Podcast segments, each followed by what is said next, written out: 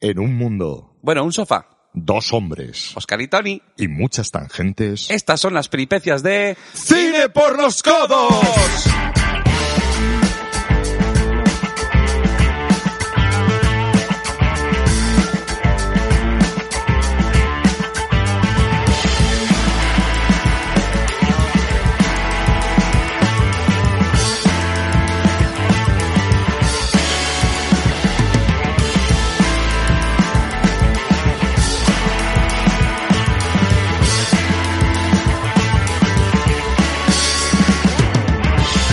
Hola, buenos días, buenas tardes, buenas noches. Sobremesas make me feel good.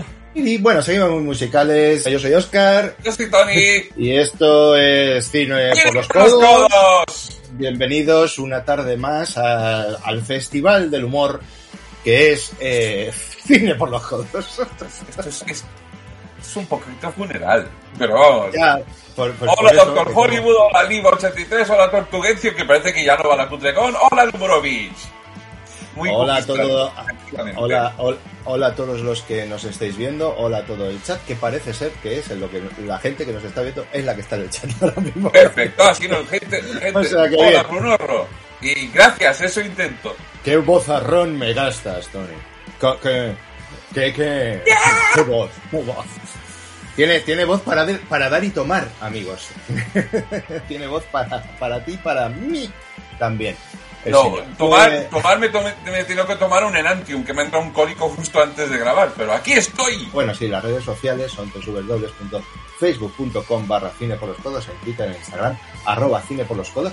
Creo que teníamos algo, ¿no? Por aquí de para poner, ¿no? En pantalla. Eh, Twitter, Instagram, arroba cine por los codos, un correo electrónico, cine por los codos, arroba gmail.com y ya sabéis que estamos en iBox, en, en Apple Podcast, en Google Podcast, Spotify, donde sea que tengáis los Eh, podcasts. eh, caca, caca, esa no. Spotify, ¿eh? Bueno, fuera, fuera, Eh, fuera, Ian fuera. fuera, Johnny Mitchell fuera y nosotros también fuera. Todo fuera, ojalá pudiéramos irnos todos. Eh, yo mm, estoy a esto de pasarme a Apple Music, a esto. Pero aún todavía eh, no, todavía no lo voy a hacer. Pues ¿Por qué? Porque tengo muchos discos yo, para mí, no necesito más. Eh, y bueno, pues eso, estamos en Twitch aquí entre semana y en YouTube y en, hacemos listas en Letterboxd y ya sabéis que básicamente somos... Cine por los codos. eso es, porque ya sabéis Eh. que la sincro aquí, cuando estamos en directo, no es tan bonita como, como solemos mm, hacerla y gastarla cuando hacemos programas en iVoox. Total. Pero bueno, sí, eso, como, como nos vamos a tomar un descanso, si tenéis mono, no será por episodios, tenéis pajarta. Y también hay muchos comentarios, veo citronela, hola citronela, imágenes de calidad hoy. Doctor Así- Hollywood, así decías que ah. el router. No he hecho nada. decirlo. Lo gracioso es que ha sido decirlo y te has quedado congelado. Pero ¿Ah, sí? a lo mejor, para mí, a lo mejor. Es que hay un problema, a ver, yo, yo esto tampoco lo flipo. Eh, Nada, resulta nada, que. Parece que estoy congelado. eh, parece. No pero cuando, no, cuando hablas normal también. Eh, Ah, vale. Pues eso, que no he hecho nada, no he hecho nada. De hecho, fui a por el, fui a por el cable y tampoco había. Así que, ¿alguno de los que ofrecía traerme un cable a la Cutrecol? Guay, porque no, no había ido a por el adaptador para el, el USB y no, y no había. Así que, así que sigo sin Eh, cable. Cosas de En la en mi chequeo de estatus tengo que decir que Tony tiene una señal en, en amarillo, ¿vale? Así que lo mismo probablemente le veáis congelarse a lo largo del programa. Sí, pero y a mí aquí ahora, también, ahora da porque- igual porque el que, el que emite eres tú. A mí No, no, me no, no, no te equivoques. Eh, Ah, ¿no? Tú tienes tu calidad de señal y lo que Sí, pasa pero es que, digo que el que emite, o sea, el que va a emitir lo grueso, eres tú. Es Sí, decir, a mí va. lo único que se va a congelar es mi cara. Mi cara, ya veis, ya he hecho. el que está poniendo hoy los medios técnicos es aquí el señor Villar. No, not obstantly, no obstante, eh, ya lo puse en la red, pero si alguien no lo ha visto, hola Rick Better, bienvenido. Oh, Eh, mejor que Rick Good, no tan bueno como Rick Best, es lo que hay. Eh, eh, a lo mejor era eh, batería, batería de los Beatles alternativo. Puse, puse en las redes el otro día por si, como agradece, de verdad, o sea, de corazón, todos los que aguantasteis en la trailer parte de San Valentín el otro día, a pesar de los problemas técnicos, me, me, estoy, me siento muy humilde, ¿vale? O sea, que me, Me llena de me- orgullo y satisfacción. Sí, no, de verdad, o sea, me toca la patata. Y he puesto en Letterboxd, si buscáis cine por los codos San Valentín, hay una lista de las películas que recomendé para que pues, vayáis buscando y tal. Ya vi que gente, vi que Romain colgó en, en Instagram que había tomado nota, creo que es médico porque alguna de las letras no la entendí muy bien, eh, Mm. pero eso da igual. Nunca viene mal, nunca viene mal. Así que, así, así que eso, así que vamos, vamos a lo que vamos, ¿no? Porque teníamos pensado un programa para hoy. A, a ver. Tortugencio, no sería cine por los codos si no hubiera problemas técnicos. Exacto, exacto. es lo que nos- somos, eh, somos como artesanos. Esto Sí. lo hacemos con un trozo de madera. Esto lo hacemos.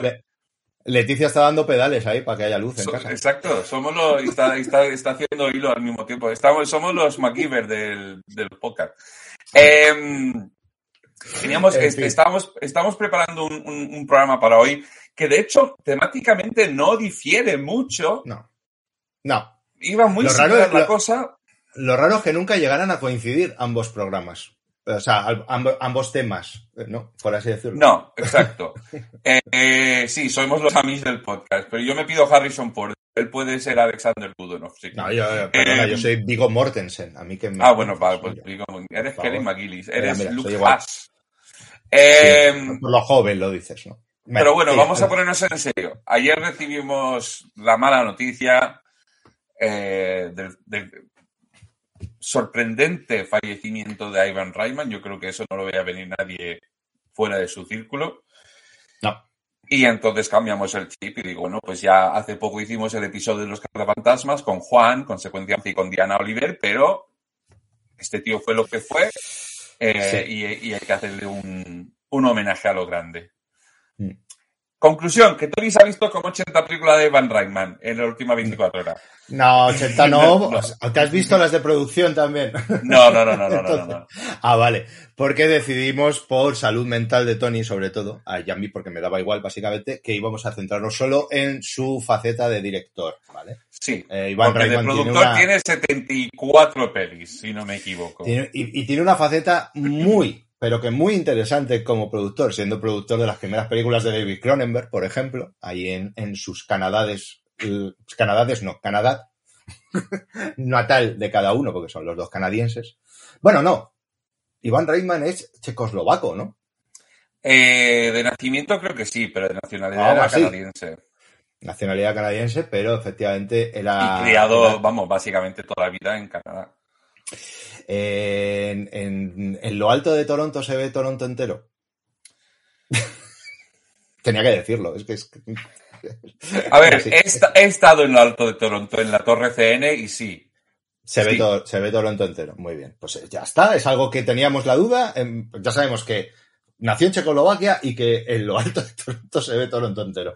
Bueno, en Además, fin, curiosamente, cuando el día que estuve en Toronto, y mira que busqué cosas para hacer en Toronto, eh, eh, y no, no me salió esto, cuando llegué había una Comic Con que te cagas con un montón de famosos y tal, y si lo llego a saber habría preparado algo, pero cuando iba hacia la Torre CN, lo que hubiera un montón de frikis yendo a la Comic Con con sus disfraces y tal, pero lo más chulo, que además saqué fotos, eh, había un tío vestido de Pikachu, enorme, eh, y de repente aparece Deadpool en monopatín.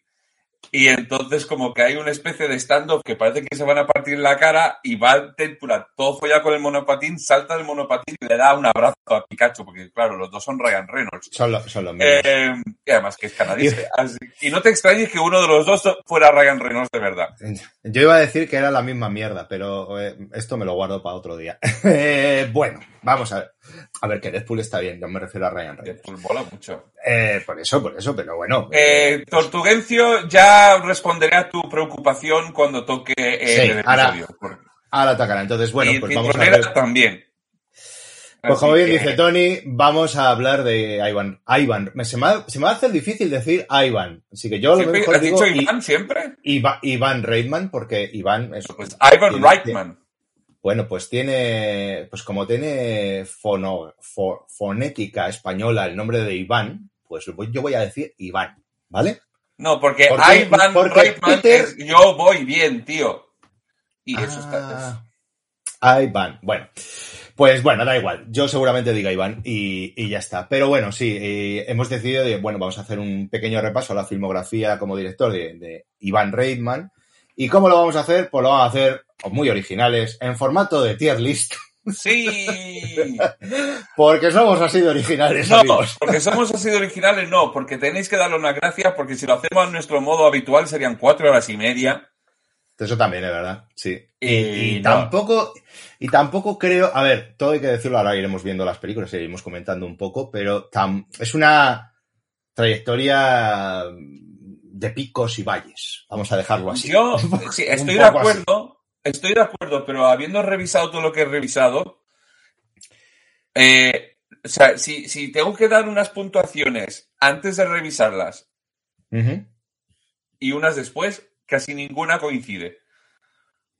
Eh, no, no, he entendido absolutamente O sea, nada de lo que has Mis- querido decir. donde yo quiero colocar las películas en la tier list, mi idea Ah, original, algunas están muy por encima de donde al final van a acabar, otros muy por debajo, y así. O sea, me ha sorprendido mucho mi cambio de, no en todas, pero en muchas.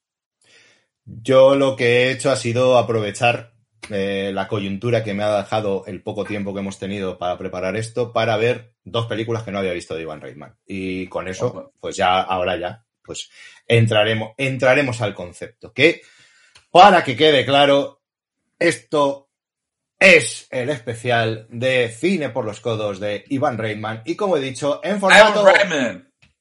Tier list es lo mejor. Entonces tenemos eh, unas bonitas eh, categorías.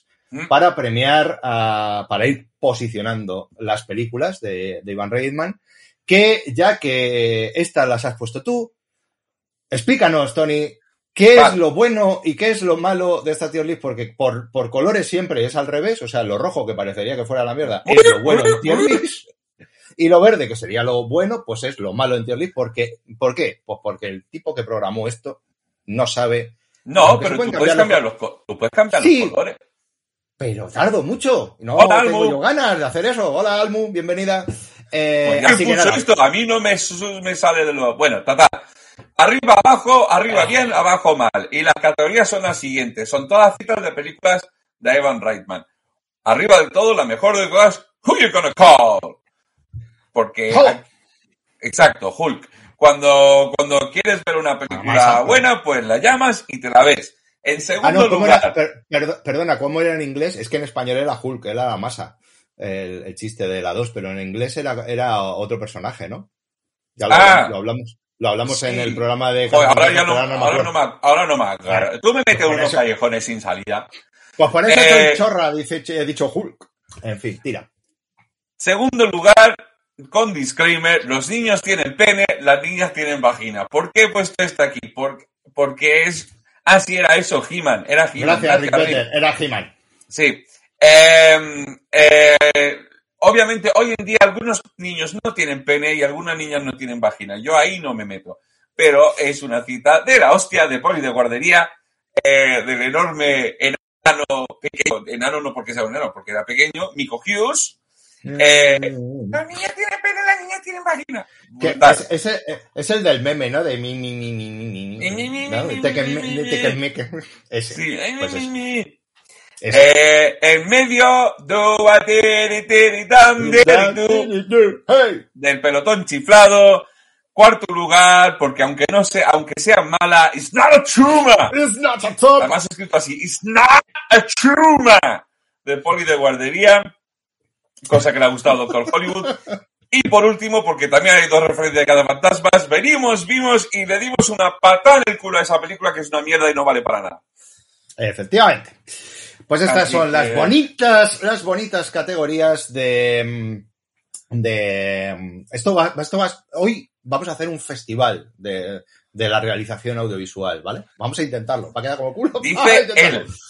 Yo Claro, voy a que soy estar que- sentado hablando. Vale. Pero para hacerlo más llevadero, pues vamos a poneros, pues cuando vayamos hablando de las películas, vamos a poneros un poco el tráiler de fondo, no os vamos a escuchar el tráiler, sino simplemente para que tengáis un poco la referencia de alguna película que a lo mejor no. Para que tengáis eso. Entonces, bueno, luego ya colocaremos la película.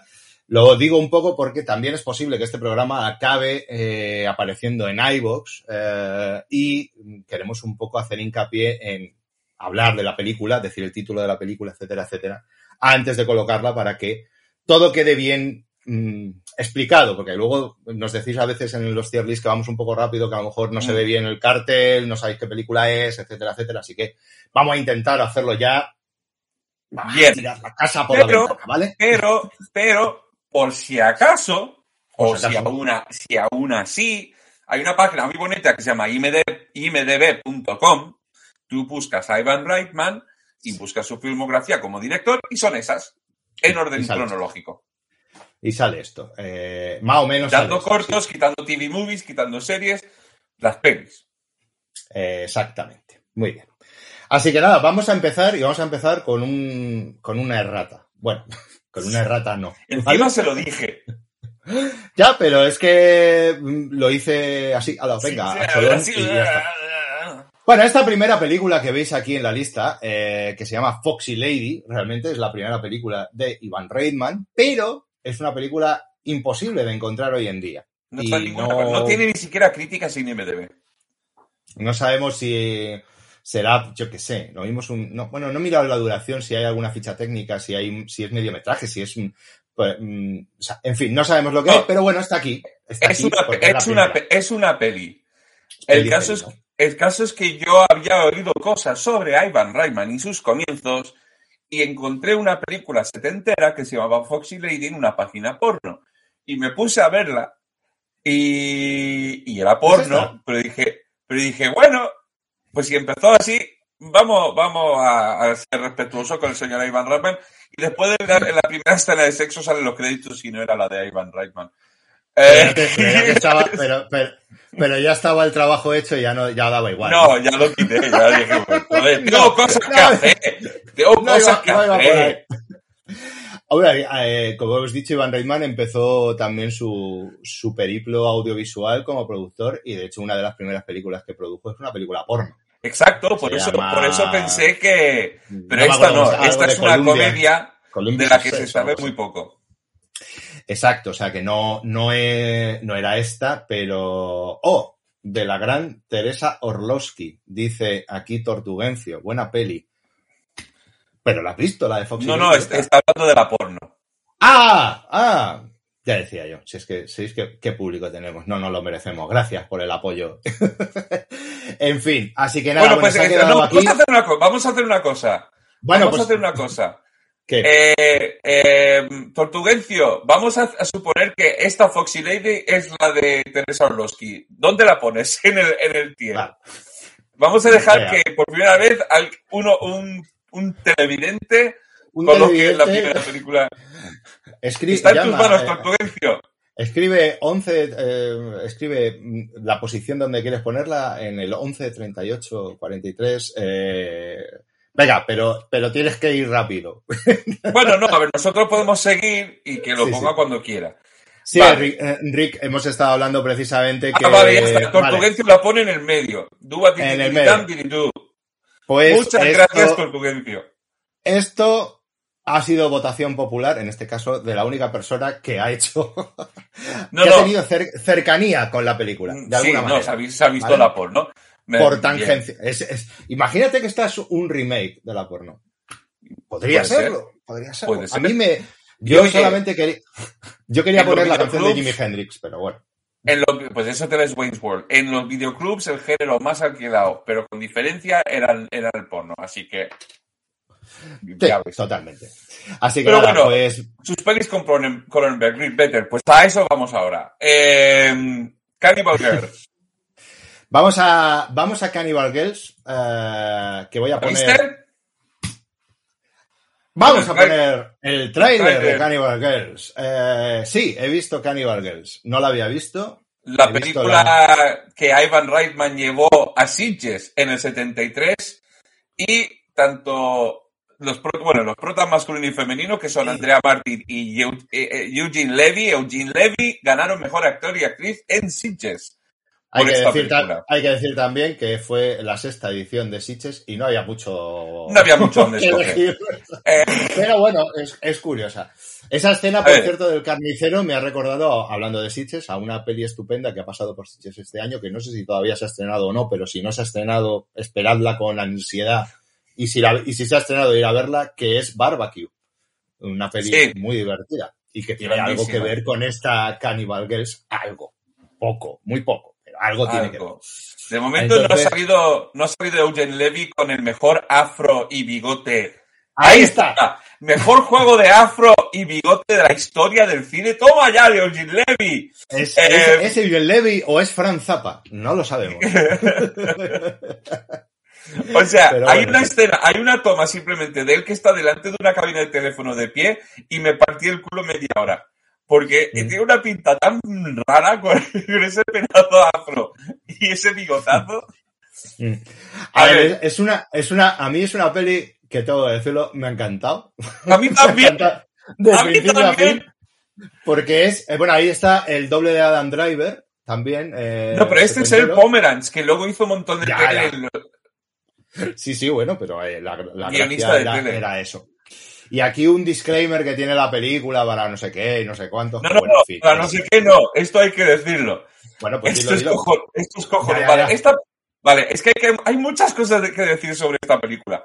Esta película, eh, según, según, las, eh, según las fuentes, el, coste de la película es entre 9.000 y 12.000 dólares. O sea, nada. Nada. Eh, cuando lo sacaron en los cines en un principio, lo que hicieron era en las escenas de gore, ahora hablaremos de eso, sonaba una campanita, por si te parecía muy fuerte, puedes apartar la vista. Y luego otra campanita para decir que había acabado eh, la escena gore. ¿Qué es lo que pasa? Que en los cines la gente se empezó a hacer mucho lío con tanta campanita. Entonces, que te no, que yo no lo quería ver y al final lo he visto y lo que te. Entonces lo cambiaron y en el DVD está la opción de buscar esto, que se sigue acabando la campanita, y se acabó lo chungo. Pero para anunciar que llega lo chungo, ¡auga! ¡auga!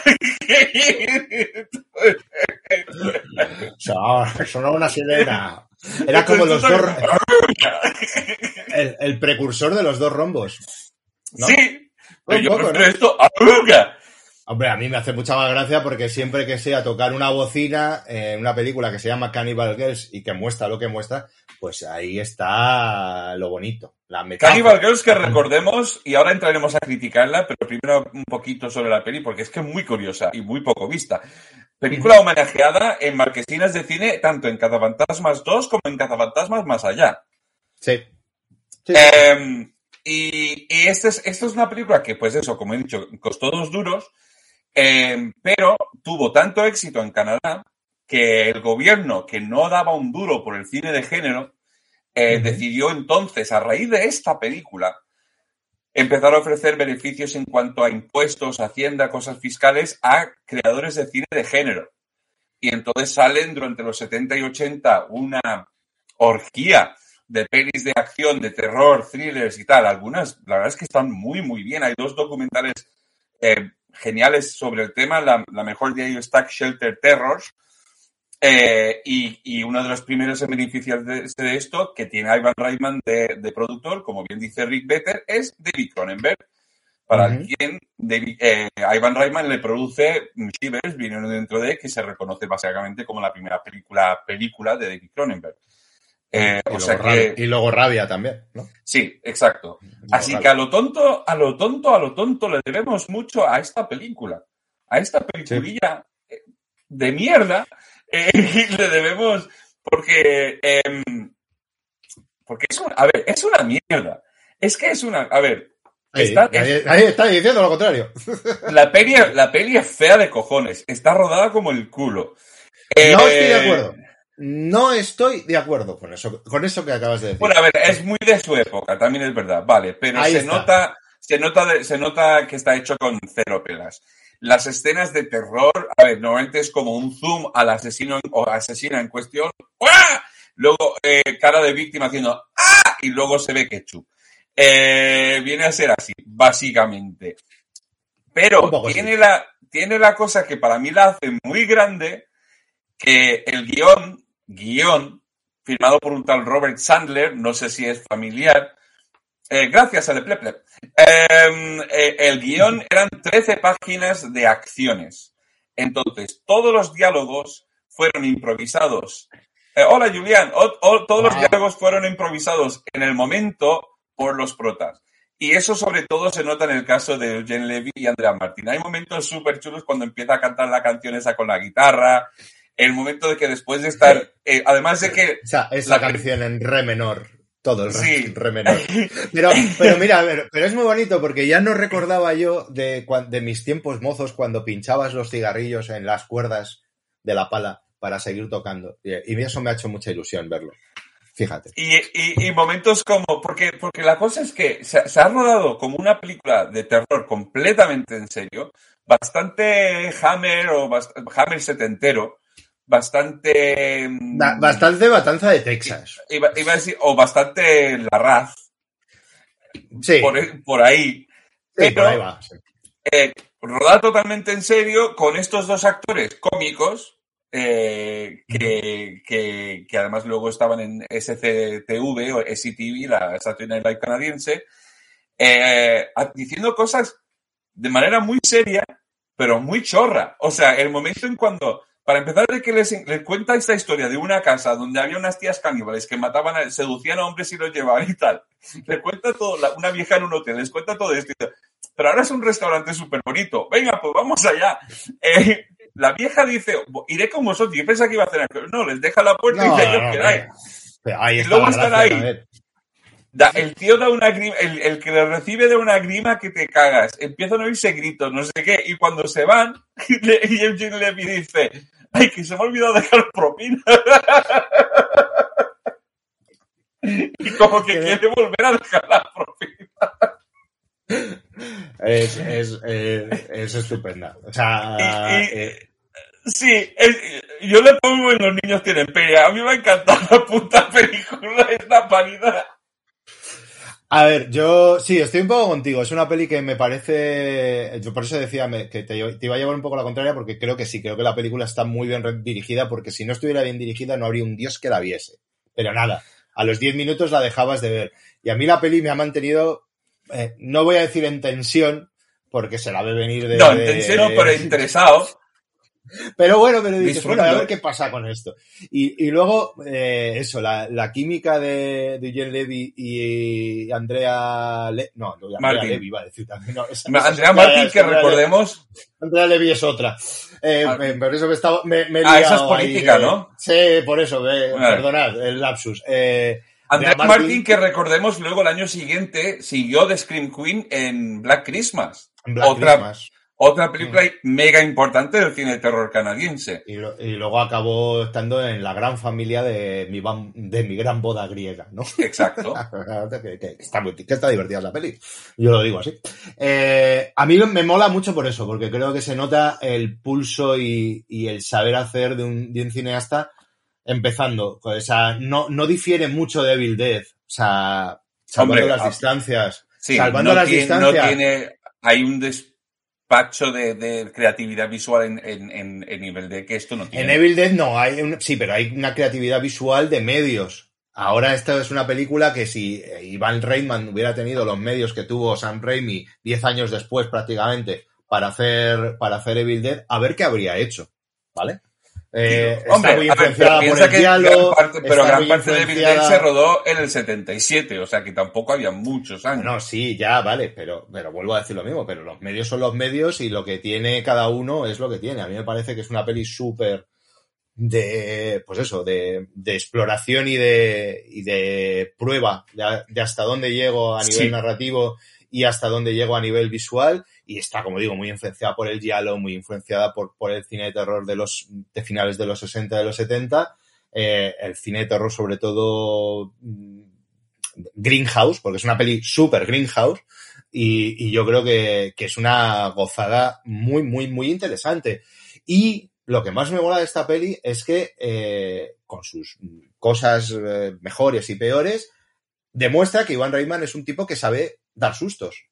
o sea, que puede darse un Sí, susto. eso sí. Eh, Julián, siento joderte, pero es que el episodio va de Ivan Reitman. Por eso estamos hablando de Cannibal Girls. Eh, así que... Sí, como puedes observar, si ves la lista de, de películas que aparecen abajo, eh, estamos, estamos aquí. Voy a, voy a- voy a volverlo a poner para por si acaso llega algún alguien con tarde, como Julián, pues eh, vamos a hablar de Ivan Reitman y vamos a hacer un tier list de Ivan Reitman. Eh, esto es lo que, lo que toca hoy, amigos. Eh, estoy contigo. Creo que es una, una. Yo la pondría en los niños tienen pelo, las niñas tienen vagina también, porque, porque es una película mmm, que premonito, no pre, bueno, premo, no premonitoria, no es la palabra, pero que, predez, que precede a ciertas cosas que luego vamos a ver. A un sentido del humor que luego vamos a ver. A un sentido sí. del ritmo y del montaje que luego vamos a ver. Sí. A, a, saber jugar bien entre géneros. Sí. Que luego lo vamos a ver. Entonces, por eso creo que es una peli para mí. Y, y, y, y por lo importante que es dentro de los géneros, y, me atrevería a decir eh, que es una de las películas. Eh, a ver si me explico bien. Es una de las, una, es una de las películas que, cuya importancia para el género, uh -huh. con relación a lo poco conocida que es, es la más grande. O sea, una película sí. que ha hecho, que, que, que ha sido tan eh, clave en, en, la industria de, ya no de género, de cine de género, pero de cine de un país como, como Canadá, es Canadá, sí, sí, y que fuera de Canadá apenas se conoce, y, pues, que coño, hay que, y que luego es jodidamente entretenida. Eso también, y, y, que luego, por supuesto, le abrió las puertas como productor a Ivan Reitman durante todos los 70. Ya no solamente claro. con Cronenberg, sino luego después Animal con House. Animal House, eh, con, con. ¿Cómo se llamaba la otra que hizo con Corman? La de Ilsa, ¿no? La de la ah, sí, de es que, que, luego encima, o sea, Ivan Reitman es el productor de Ilsa, la tigresa de Siberia, tío. Eso, la tigresa de Siberia, sí, perdón. O sea, me what the fuck? Que me enteré ayer, que yo la he visto porque estoy con mi misión de Sitges y me toca verme todas uh -huh. las de Ilsa, incluyendo la que no es oficial de, de Jesús Franco. Pero enterarme uh -huh. que Ivan Reitman produjo eso, que tiene una, que es productor de Nazi Exploitation.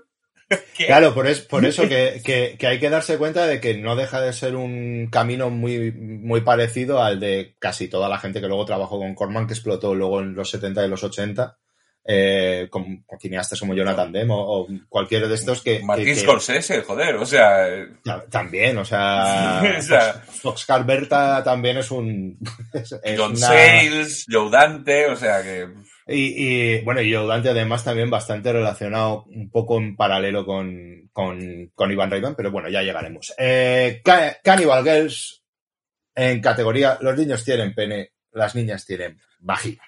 Y vamos con la siguiente, que, pues si no ves el cartel, eh, que está ahí, es esta, este clásico, ¿no? Vamos a decir, es esto, esto es un clásico, ¿no, Tony?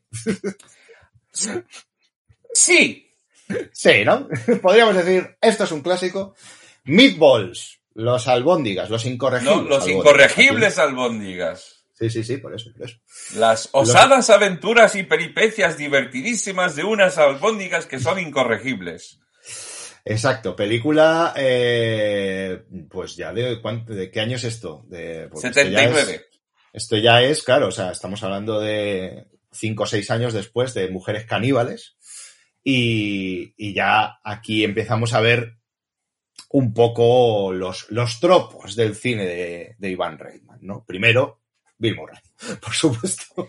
En el, su el primer papel protagonista, uh -huh. obviamente ya era la, probablemente, bueno, junto a Belushi era la estrella de Saturday Night Live.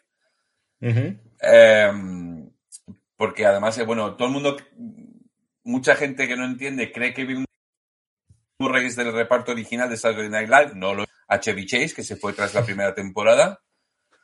Eh, y bueno, y como dice Juliana, aquí es un clásico muy superior a Porky's. Es que yo creo que el tiempo ha colocado uh -huh. esta película en un, en un sitio que no le corresponde. Porque no es nada comparable a Porky's o a la revancha de los novatos. No es una, no sale una teta en toda la película. No, no es una película guarra. Eh, lo que pasa es que tiene las tres secuelas, por un lado, tiene las, o sea, la, la 2, la 3, la 4, y luego en España encima tiene las albóndigas en remojo, que no es en inglés. Que no, no es, que no es esta, sí, que no eh, es la, la, loca no academia es... de las albóndigas y un montón de pelos más que sí son de tetas y culos, ya albóndigas, a la, esta, las, las incorregibles albóndigas, se le pone en ese grupo, pero es que no lo es. Es una película para la época que a mí me incomoda mucho. Eh, sí. eh, Sí. lucha libre, no voy a decir más, pero a mí me, me- me puso bastante incómodo. Pero eh, es una película.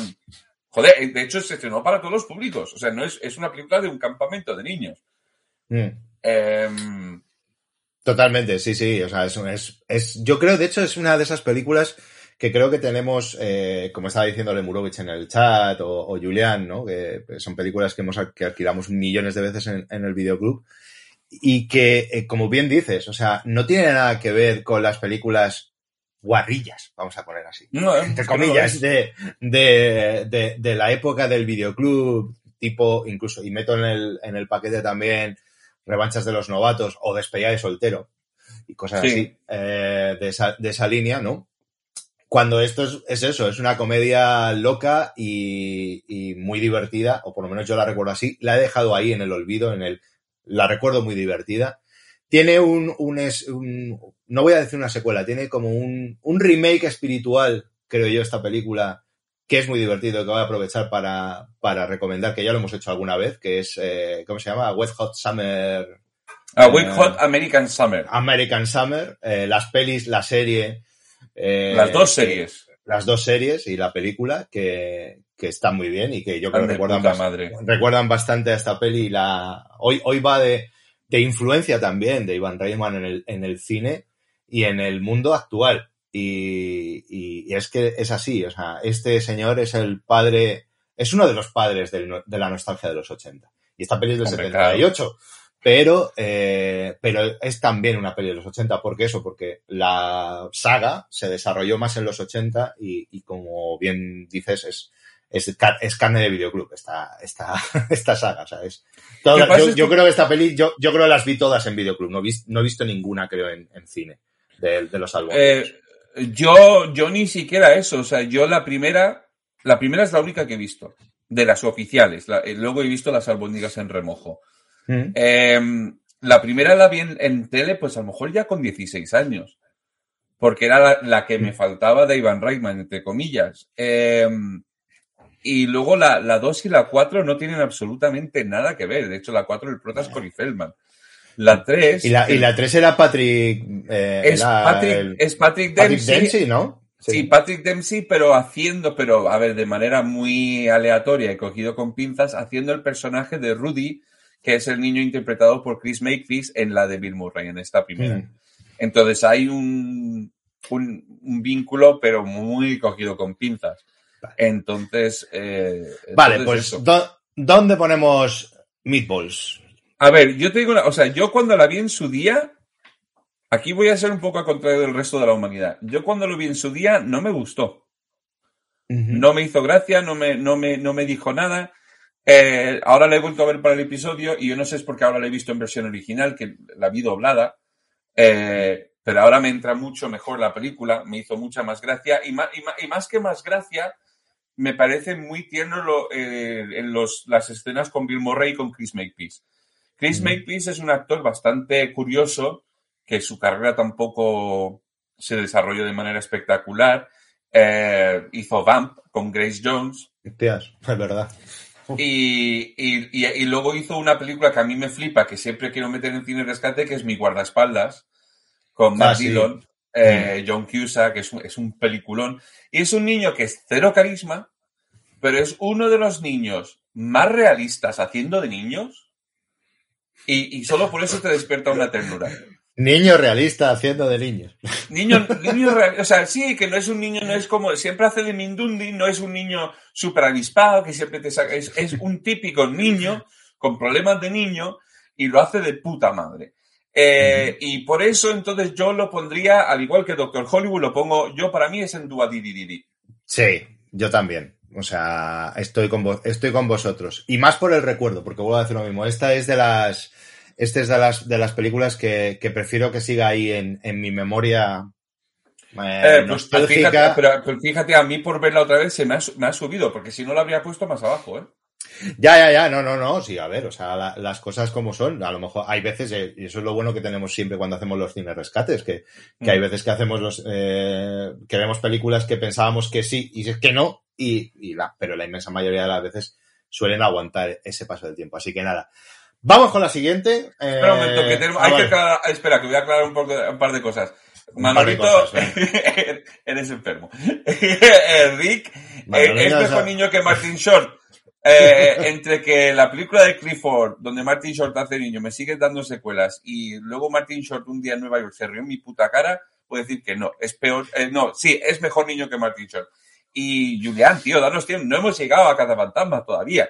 Eh, Espérate que ya, que ya vamos, que ya vamos. Eh, y la frase, la frase es arriba, bien, abajo, mal. Así va. y, y- y lo mejor de Porky's era soy Mingo Remingo y te espero el domingo. Correcto, Doctor Hollywood, eso es cierto.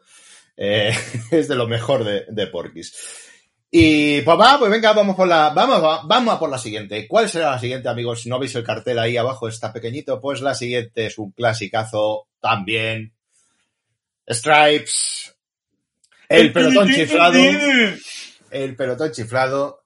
Esa gran película antibelicista. Crazy De- Platoon. Sí, Platoon.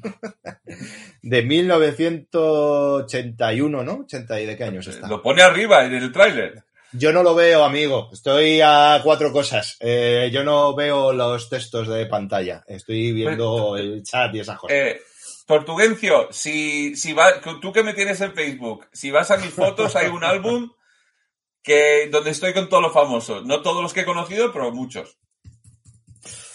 Sí, eh, el álbum, pero no busquéis, el, el álbum no se llama Mocito Feliz, se llama... No, Doña Cosa a los famosos.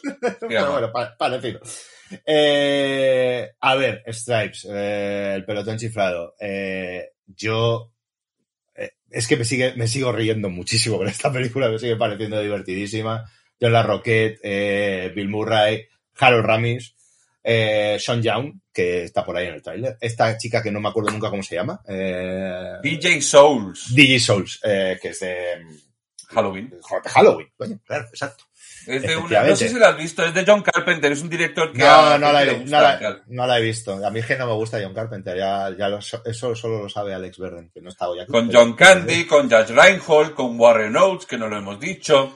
Con un repartazo brutal, eh, muy divertido. Uy, espérate, que lo mejor nos cierran el chiringo, que no sé lo que se ha visto en este tráiler, pero que no, porque este tráiler tiene, tiene sus cositas. Yo ya aprendí a Amigos. hacer revisión de pezones, amigos. Y digo, Eh. no- Bueno, eh, esta película es, es jodidamente divertida, ya está. Tiene, tiene algunos momentos verdaderamente hilarantes. Tiene a- al, Bill Murray, creo que, que luego hemos amado en, en todas las películas y comedias eh, que ha hecho. Eh, es, eh, tiene la furgoneta esta, por Dios, que es maravillosa. El, el coche de James Bond, este.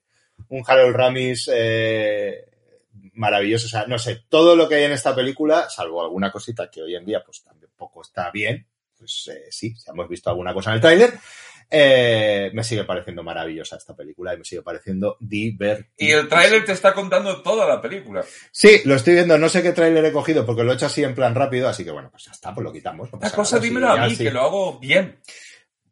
Ah, que quieres decir que yo no lo... Quieres decir No, que hombre, yo no no, lo he hecho rápido, lo he hecho rápido. Bueno, pero yo haciéndolo rápido, hace, de momento se está viendo y no se está pixelando. Eso no es cosa. No, eso no es, eso, no, eso no es mi culpa, eso es culpa de lo que hay aquí. Totalmente. Eh, bueno, pues eh, eso. A mí me, me parece un- una gozada de peli. Mm, Tú, tú, tú dirás. Pero ¿dónde la pones? Ah, yo, la, yo esta, los niños tienen pene, las niñas tienen vagina o en You Wanna Call. Pues decide. Porque, pues la voy a, pues venga, que no, que, que no hay, que no va a haber tantas. Yo para mí en You Wanna Call. Venga, en el top. Vale. Lo siento mucho, amigos del chat. Para mí esta ha sido, al igual que lo ha sido las albóndigas, ha sido una sorpresa para mí, para mal. Esta película de chaval me flipaba, lo vi tropecientas mil veces y ahora me sacó un poco de quicio. De hecho, la- en mi cabeza era otra película, porque digo, además digo, es que le han puesto el pelotón chiflado, ni que fueran tan chiflados. Sí lo son. Y, están "Eh", gritando todo el rato y diciendo gilipolleces. Y sí es verdad que tenemos en la película al Bill Murray, que ya amamos después, pero está interpretado por Harold Ramis. Eh, para mí, la joya de esta película es Harold Ramis. Hasta Bill Murray está un poco exagerado en esta película. Está, eh, está, para mí está demasiado. Y lo siento en el alma, y lo siento en el alma. Pero yo le pongo, yo lo pongo en It's not a chuma. Con lo cual, entre medio se queda entre Duba Didi y los niños, con lo cual se queda los niños tienen pene. No estoy muy de acuerdo con eso, pero vale. Eh, Pero es mi la- opinión, la- la- la- pero- la- no- entre dos se puede quedar en la de arriba y no en la de abajo, pero bueno. No, Vale, le he puesto en la de arriba. Pues si está entre, entre Choma y No, Nacol, no, no, está no, entre- no, hay tú- dos categorías. no, a ver, Oscar no entiende las matemáticas. Tú lo Oscar pones. entiende muy en- bien las matemáticas. Pero tú lo pones en Julio Gonocol, que es 5. Sí. Yo lo tú pongo en pones Sara dos. Que es en 2.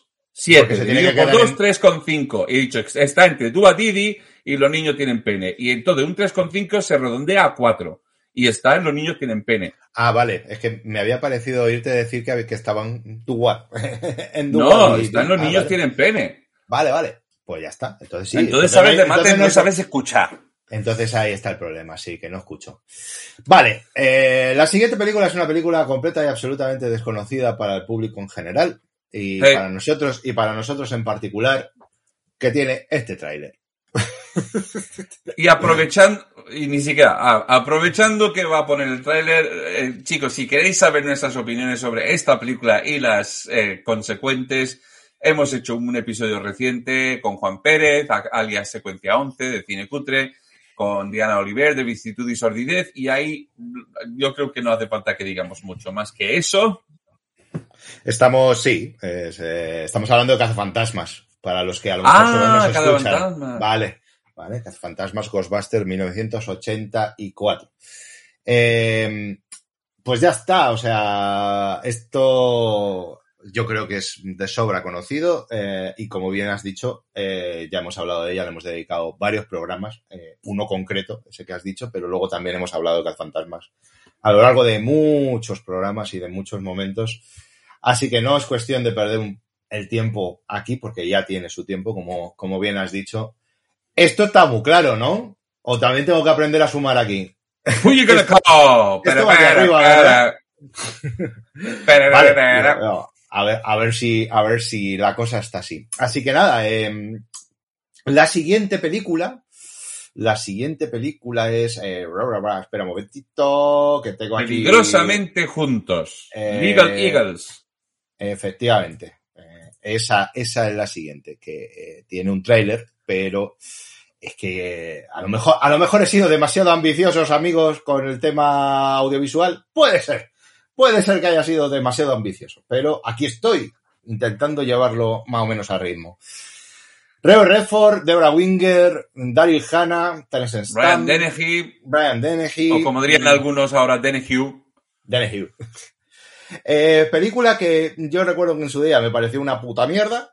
Eh, lo único que salvo de esta peli es, eh, por supuesto, a Debra Winger, que siempre hay que salvar a Debra Winger, allá, allá, allá- allá donde esté, y por supuesto a Daryl Hannah, porque sabéis que mi película favorita es Blade Runner. No lo he dicho nunca, pues ya os lo he dicho.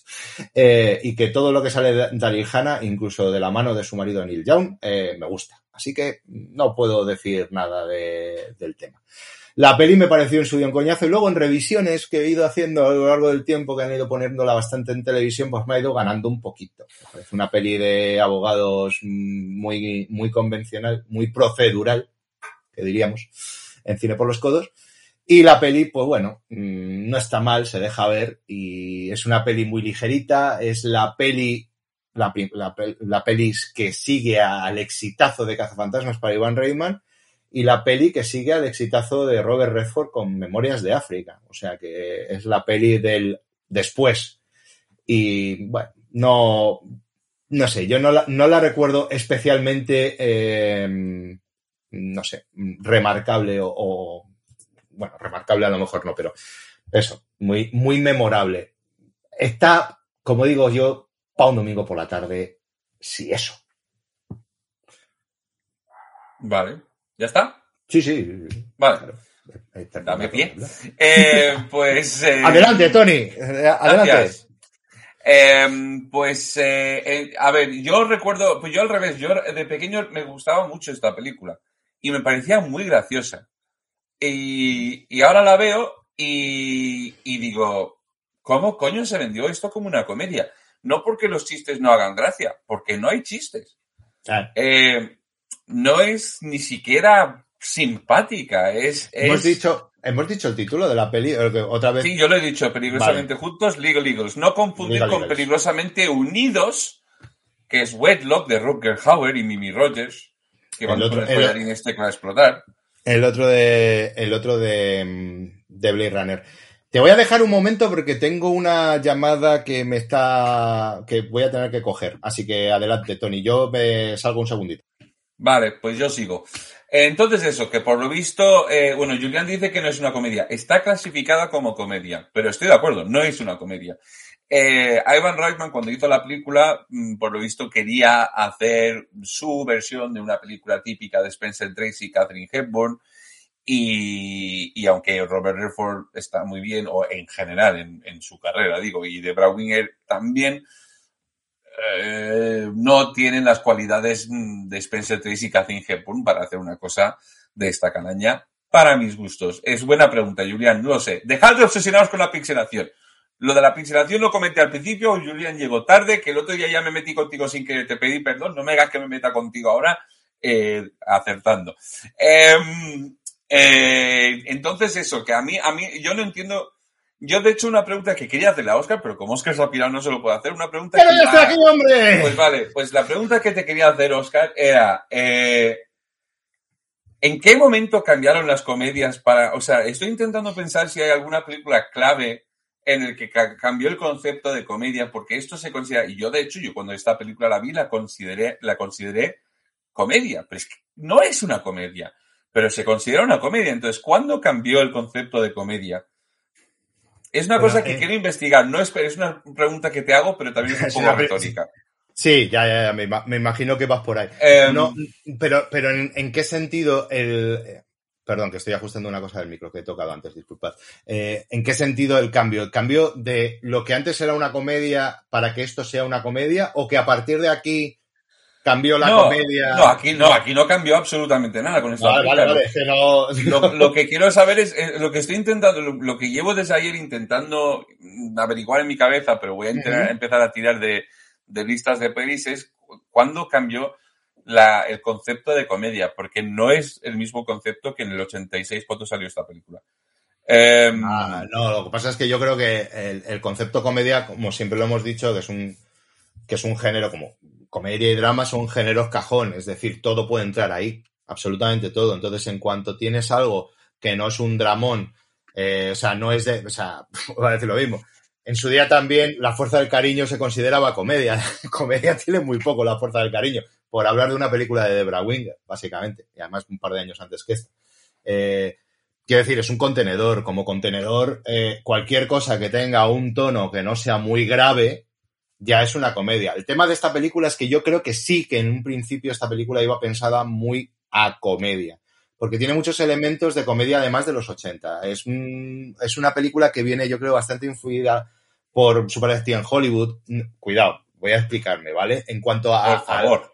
Sí, sí, o sea, no, no, me refiero, es una, es una película que mezcla romance con algo de acción, o sea, es, es probablemente la primera película de, de Robert Redford de acción y aventuras eh, en mucho tiempo y sobre todo venía, bueno, obviamente, si consideras las memorias de África como una película de aventuras y no como un tostón para ver en la siesta, puede ser, puede ser que sea una película de aventuras, ¿vale? Yo no digo que no, pero mm, eh, ahí es donde está el tema. Entonces es un poco esa idea de, de además del galán mm, clásico de Hollywood haciendo películas modernas, con un tono muy divertido para, pues eso, un tono Amblin, que es un poco lo que hablábamos antes. Buscarlo, quiero decir, no, no digo que la película lo tenga, no lo tiene para mí. Ya he dicho que a mí no es una película que me guste especialmente, aunque bueno, pues eso, es una película que tiene algo, no sé, yo creo que lo que tiene es una buena dirección por parte de Ivan Reitman. Y ahí es donde está precisamente esa, esa gracia. Armas en mujer que está diciendo Julian, eh, sí es una comedia. Es una gran comedia, además. Y es yo. posterior a esta. Es posterior y es una No, gran es comedia es y pero- es una comedia muy ácida y, y- y muy bien escrita. Y además es Mike Nichols también, que creo que, que también sabía mover, moverse muy bien entre los géneros de, de comedia y drama. Aquí el tema está en que yo no sé muy bien cómo esta película eh, acaba en las manos de Ivan Reitman. No, no, No, lo pues sé. es que lo he dicho cuando te has ido. Eh, Ivan Reitman activamente buscó este proyecto porque usó el poder que le dio el éxito de Cazafantasmas para, en plan, carta blanca para hacer lo que quieras y él lo que llevaba deseando era hacer su versión de una película de Spencer Tracy y Catherine Hepburn. Claro, o sea, es que eso es lo que iba a decir también, que es una versión un poco de comedia de, eh, de clase alta, de alta La costilla de Adán. de- sí, una, una película que intenta, además que tiene eso, que tienes a, joder, que tienes a dos actorazos como la copa de un pino, o sea, Robert Redford y Deborah Winger son gloria cuando les dirigen y les dan material bueno, ¿sabes? Eh, y, y- y creo, y bueno, y tenía ese puntito de thriller que también es, es interesante, es divertido. Por eso digo que, que- que es una película que heredera, es un poco más heredera de Límite 48 horas. De, en cuanto a tono, en cuanto a estética, a mí me recuerda un poco a, a esas películas, con ese toque ligero. No es un toque, no es una película seria, no es un thriller serio, Sí. ni es una película de abogados como las que estaba haciendo el amigo de Robert Redford por esa época, que eran Gloria Bendita. Las películas de abogados de Paul Newman en los 80, Ausencia de Malicia y Veredicto Final, veredicto son al final. putas obras maestras, ambas. Entonces, pues como abogado, abogado, eh, querido Robert Redford, el que tengo, eh, bueno, en fin. A mí me A ver, parece yo- un It's yo- not a chuma como mucho esta peli, ¿vale? Yo, yo estoy con, con Julián en cuanto a que a- para mí es, eh, aunque sea una película, no quiero decir comedia, una película ligera, legal, eh, entre que va por un lado con los abogados, por otro lado tenemos el, el mundo del, del arte y del performance y del arte moderno y todo esto, Y para mí, las, ga- eh, y de las galerías de arte chungas. Quizá por eso se me va a superdirección en Hollywood. Tal vez. Puede ser. Pero por- para mí eso, eso hace que entre en ese subgénero muy ochentero como era el cine de Yuppies. Y dice Julián, Armas de Mujer, también estoy hablando de pues, El secreto de mi éxito, incluso Nueve semanas Wall, y media, Wall Street. Wall Street, Wall Street. bueno, Wall Street ya es examinando directamente, pero yo me refiero a los que mm, están en ese mundo sin examinar Eh, ese mundo, ¿no? Noche de Eh, la sombra- la del sombra del sueño testigo. La sombra del testigo, sí, sí, pero si te das cuenta, el, el- Este, paquete... Por cierto, género, perdona, subgénero que ya se hundió completamente con la hoguera de las vanidades. Sí, sí. Además, muy mal, además. La obra de la humanidad, muy mal. Muy mal. El libro mola. No sé si lo habéis leído. El libro. Yo No. también lo leí en su día y el libro está muy bien porque es muy acidito. Está, está, es buen, buen plan verse eh, Armas de Mujer y luego leerse La hoguera de las vanidades. Ese, ese puede ser un buen plan. Pero la peli no. La peli, huid, insensatos de, de esa puta mierda. También hay que decir que esa peli, la puta mierda, es, Bru- como siempre, Bruce Willis. Sobre todo, pero bueno, el resto también es, en fin. Eh, ¿Quieres un café con una cortecita de limón, Rick Better? Eh, bueno, en fin, da igual. Eh, entonces, ¿dónde la ponemos? Eh, simplemente porque está rodada de manera competente y no es, pero a ver, probablemente no la vuelva a ver en mi vida. Pero Por eso, simplemente eh. porque es una película rodada de manera competente, está chuma. It's not Toma. Sí, estoy de acuerdo contigo. eh, ahí. eh, y aún así, vuelvo a decir, es como bien dices, se puede ver. O sea, le echas un vistazo a, la- a esta peli y, y- y lo mismo te llevas hasta una sorpresa. O sea, porque te puede llegar a gustar por motivos, mm, mm, lo que sea. Por eso, te gustan las pelis de, de abogados. Por cierto, tenemos un estupendo programa sobre cine Judicial. de abogados, judicial y, y- esas cosas. Que El último que hicimos antes de COVID, el último, El último. pre-COVID. El último que hicimos antes de la pandemia, efectivamente, de que empezara toda esta mierda. Que, Así que acaba con un homenaje mío a Rafael Lacarra, que nos ha dejado durante la COVID. también, si es que, madre mía, Porque lo tenemos todo. no hay un repaso al cine judicial. Obviamente no se puede tomar en serio ningún repaso al cine judicial sin hacer un homenaje al final eh, a, a una entonces aún viva Rafael Acarra. Por supuesto. Vale, la siguiente película creo que es una película que creo que tampoco conoce nadie o prácticamente nadie. Es esta película eh, de la que sí, efectivamente, eh, se estaba preparando una muy tardía secuela llamada en España Los gemelos golpean dos veces, Twins 1987, ¿es esto? 88. 88. Eh, 88, sí. Ah, bueno, sí, es del 88. Esta no, esta no, lo llegamos a tocar en la fiesta del cine del 88. ¿Esta No. Un poquito, ¿no? No, ¿Final no? Ah, bueno, pues no. Eh, bueno, pues, pues, ¿qué decir de, de esta locura? Yo lo voy a decir. ¡Saca la basura fuera! o te quedas a dos velas. Si no paras de cantar, no vas a rock and rollear, Jackie Jack. En fin, ya está. Eh, Eh, era pero como si eh, Jackie Jack no, no mires atrás o algo así, ¿no era? Porque ni don't talk back. Sí, ya no, no me acuerdo. Me, me acuerdo hasta ahí. Eh, Hola, Helen. tranquila que el homenaje a Rafaela la canto. Y además he, pu- he compuesto la letra. Así Sí, que... sí, sí. Eso, sí, rock and roll. Helen, bienvenida.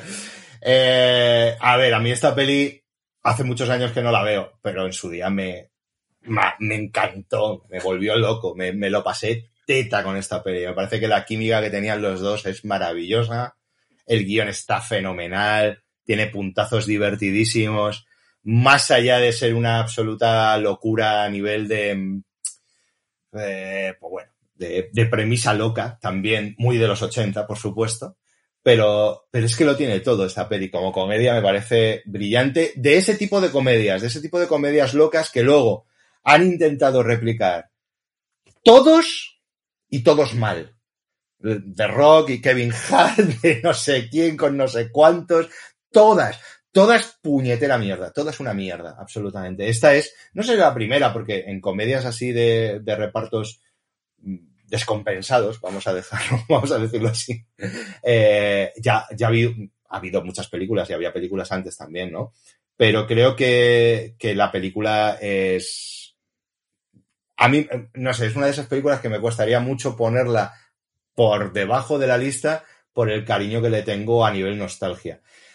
¿Qué pasa? Pues lo que vuelvo a decir, que son películas que no veo eh, desde hace muchos años, precisamente porque no quiero que se me parta el corazón.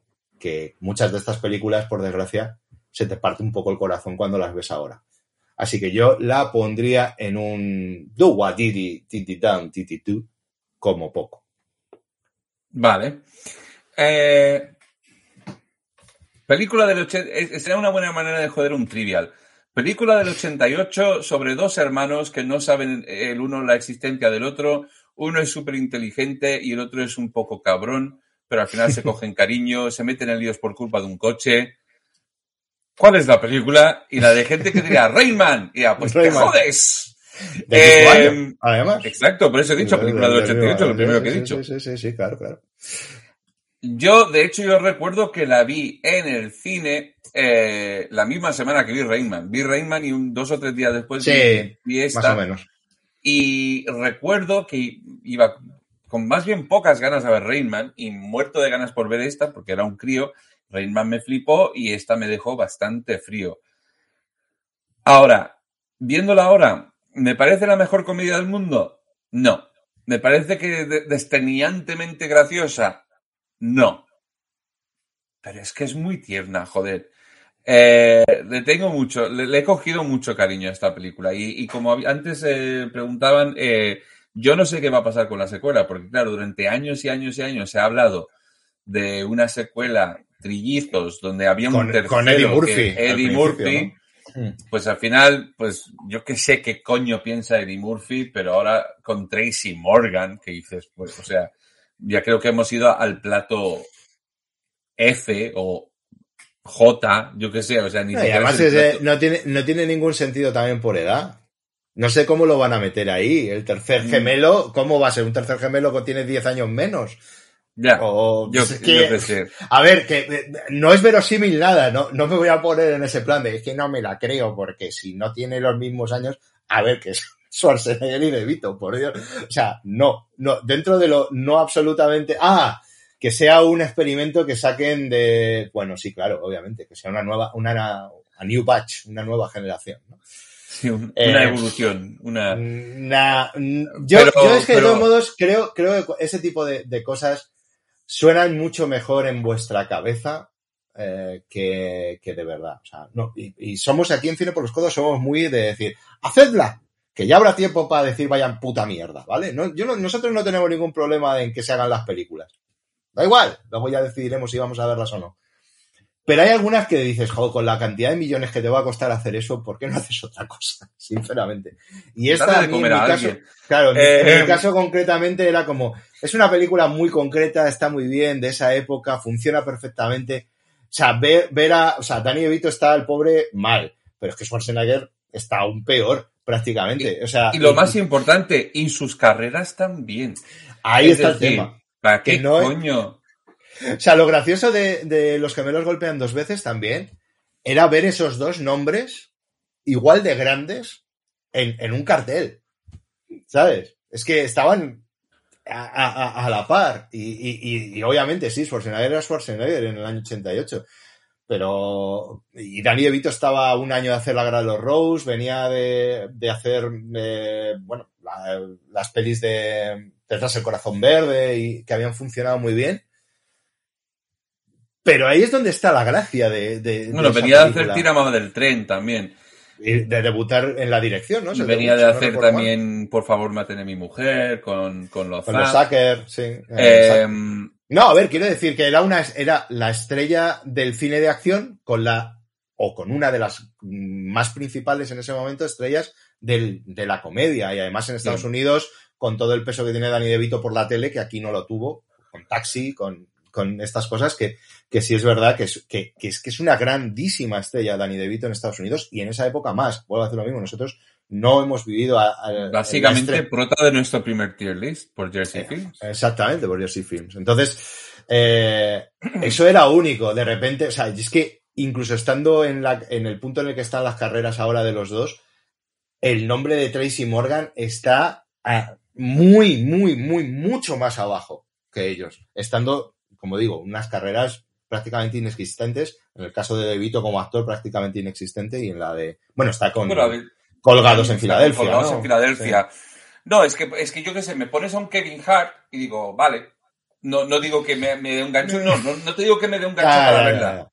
A nivel comercial, lo entiendo, ¿sabes? Aunque es mucho más joven, obviamente tendría que... bus- Pero lo que pasa es que ya la primera es estirar un concepto. O sea, yo, pues posiblemente la única película que estira más su concepto que esta es Serpientes en un avión. O sea, es una película que Sí. un concepto y lo estira y lo estira Hasta- y lo estira. hasta- Mm. Y haces la secuela y, yo- y Tortugueto y yo no te juzgo si sale y tú la quieres ver. No, tío, a ver, si es que de el- alguna manera la veré también. El guion está más- escrito y la película está en producción, está en preproducción eh, de Universal. Pero yo no Sí, sé, ahora pero- con lo que ha pasado, yo no sé si va. Samuel L. Jackson me. Hostia, Samuel L. ¡Oh! ¡Oh! Eso, eso ya es una estaría guay. para verla. Eso- Em, Pues, pues claro, es que lo que hay que hacer es eso, es poner a, a alguien de esas características.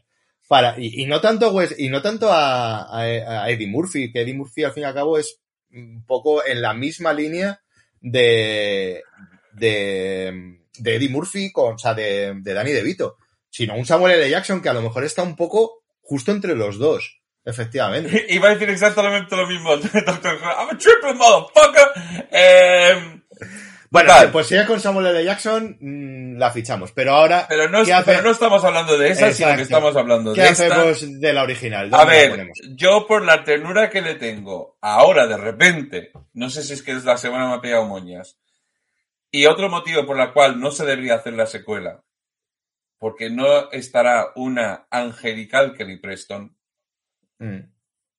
Claro. yo le, yo le pongo los niños tienen pena, las niñas tienen vagina. Pues como siempre vamos hacia arriba, ¿no? Y yo la he puesto Sí. en Duwadi- Guadadu, pues... Pero has Ah, dicho además, has dicho Duatiti para arriba, o sea que donde Sí, sí, o sea, por eso, y siempre Sí. vamos al, al punto superior de la diferencia, ¿no? Entonces, eh, a ver, es que es una... sí, Está de puta madre, ya está. es una peli es divertidísima. muy agradable de ver, es muy muy agradable de ver. Exacto. Así que nada, bueno, la siguiente es la segunda parte de Cazafantasmas. Yo creo que no voy a hacer, no, no voy a poner ni el tráiler porque vamos a ir rápido, ¿no? O sea, Vale, los niños tienen pene. Para mí los niños tienen pene. Eh, estoy igual que antes, o sea, creo que para mí es un término medio, es un what didi do, didi do, didi do, do, do, eh, pero es cazafantasmas y hasta hace muy poco era lo único que teníamos decente de cazafantasmas en acción real, por supuesto, que no fuese la original. Entonces, pues bueno, con los años le he ido queriendo, la, la he ido queriendo más. No es, eh, No es Depredador 2, por ejemplo, por poner un ejemplo de algo parecido en cuanto a secuelas, que a mí mm, eh, Depredador 2 sí que me ha ido ganando con los años, mm, mucho, mucho, mucho.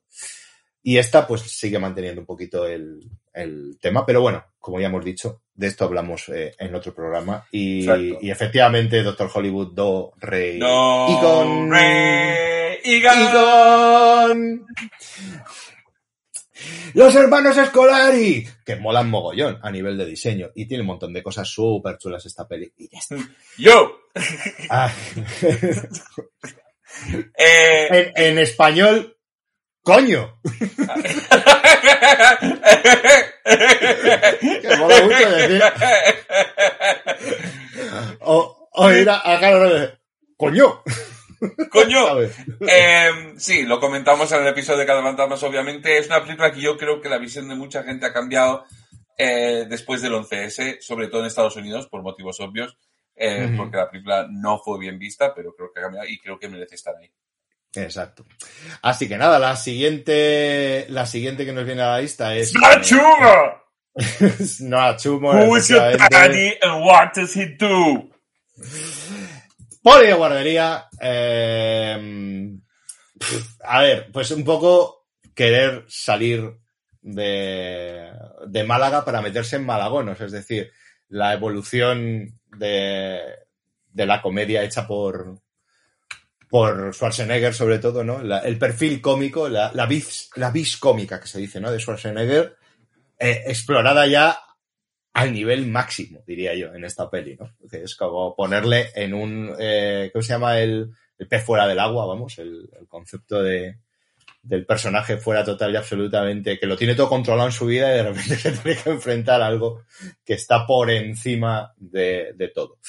Un reparto interesante también con Penelope Ann Miller, con Linda Hahn, con... eh, con eh, Pamela el Reed, con quien con tiene un Pamela Reed. enorme, una química brillante. Estupenda. Y el papel de Pamela Reed muy revelador para ese 1990-91. Es esta peli, ¿no? No me acuerdo exactamente qué año. era. 90.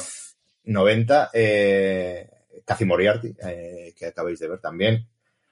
A ver, esta es la típica peli que a mi, por, por edad, a mi hermana Esta le, escena le- me encanta. Sí. Es la, típica, es la típica peli que a mi hermana por edad le encantaba y que esta película estaba cada vez que yo llegaba a clase, de clase eh, y estaba mi hermana en casa, la mitad de los días estaba puesta en el VHS. O sea, me la sé de memoria, eh, me parece muy divertida. Y es, es otra igual, no he querido verla más, salvo algún pase que hayan podido verle en, la tele, eh, que hayan dado, porque eso, pues le guardo, cariño. Pero creo que es inferior a los gemelos golpeando veces. ¿Vale? Quizá porque la sorpresa en, los gemelos golpean dos veces te la llevas más. Dices, pero este señor puede hacer reír. Sí, sí, puede hacer reír. Y aquí está muy bien también. Y luego, bueno, tengo. físicamente en esta película, Arnold Schwarzenegger me recuerda mucho a un amigo mío, ¿vale?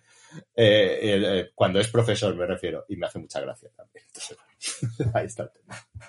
Yo la pondría en Duwaradididididididum, porque creo que está más o menos a la altura en cuanto a diversión de, de gemelos, un poquito por debajo. Vale. Eh, vale. Eh, estoy con lo que dice Julián de que tiene un villano, bueno, no, no anticlimático, soso.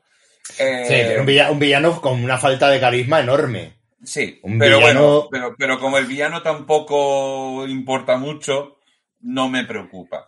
Eh, y sí que es verdad, como bien han dicho Citronela y luego Julián, eh, luego tenemos todo un subgénero pues de, de rock eh, con lo de la, La, la de los dientes. de dientes y luego, sí, y, y Vin Diesel con un cángulo súper duro. Y, y recordemos, Dolph Lundgren en Poli de Guardería 2. Dos. Eh, Que existe. Esto existe, por desgracia. Eh, eh, entonces, eh, sí, todo, todo eso es verdad. ¿Qué es lo que pasa? Que para mí esta película es distinta a Los Gemelos en lo siguiente. Esta película casa perfectamente, para mí, el cine de acción de Arnold Schwarzenegger, lo que era con lo que luego fue gracias a Ivan Reitman. Es decir, tenemos las dos cosas. Em, y, y yo es que los intercambios con los niños es que me parto el ojete. O sea, de verdad, o sea, con los niños me, me parto y con él dando la réplica. O sea, él eh, necesitamos ese balance. A mí me, me funciona a la perfección la, la, química que tiene con Pamela Reed. Me parece brutal. Eh, y luego, de hecho, la las dos o tres escenitas que tienen en Junior después, que se me había olvidado, era como, oh, qué bien verles otra vez juntos, cuando les había visto dos horas antes en la otra. Eh, y, joder, que tenemos dos de las categorías, les he puesto citas de esta película por algo. Está chuma, está chuma. Eh, y, los niños tienen, para mí, es un Julio con alcohol. Entonces, entonces, si vamos en medio, pues eh, los niños tienen pene.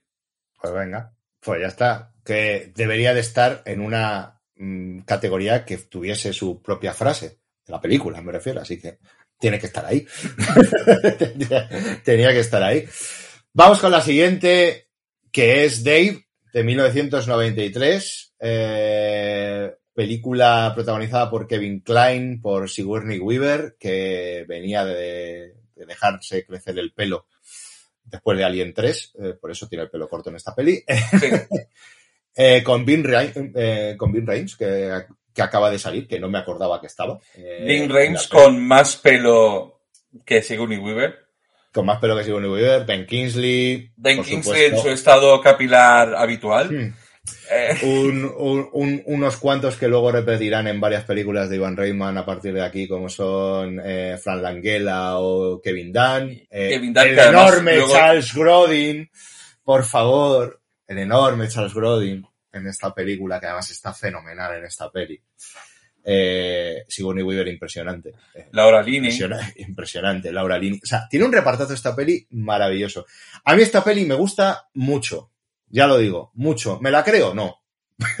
me la creo nada. Es eh, el remake americano de Y al tercer día resucitó. No, ¿cómo se llamaba la, la de Franco española? La que le ponían el doble. no, eh, ah, espérame en el su... cielo.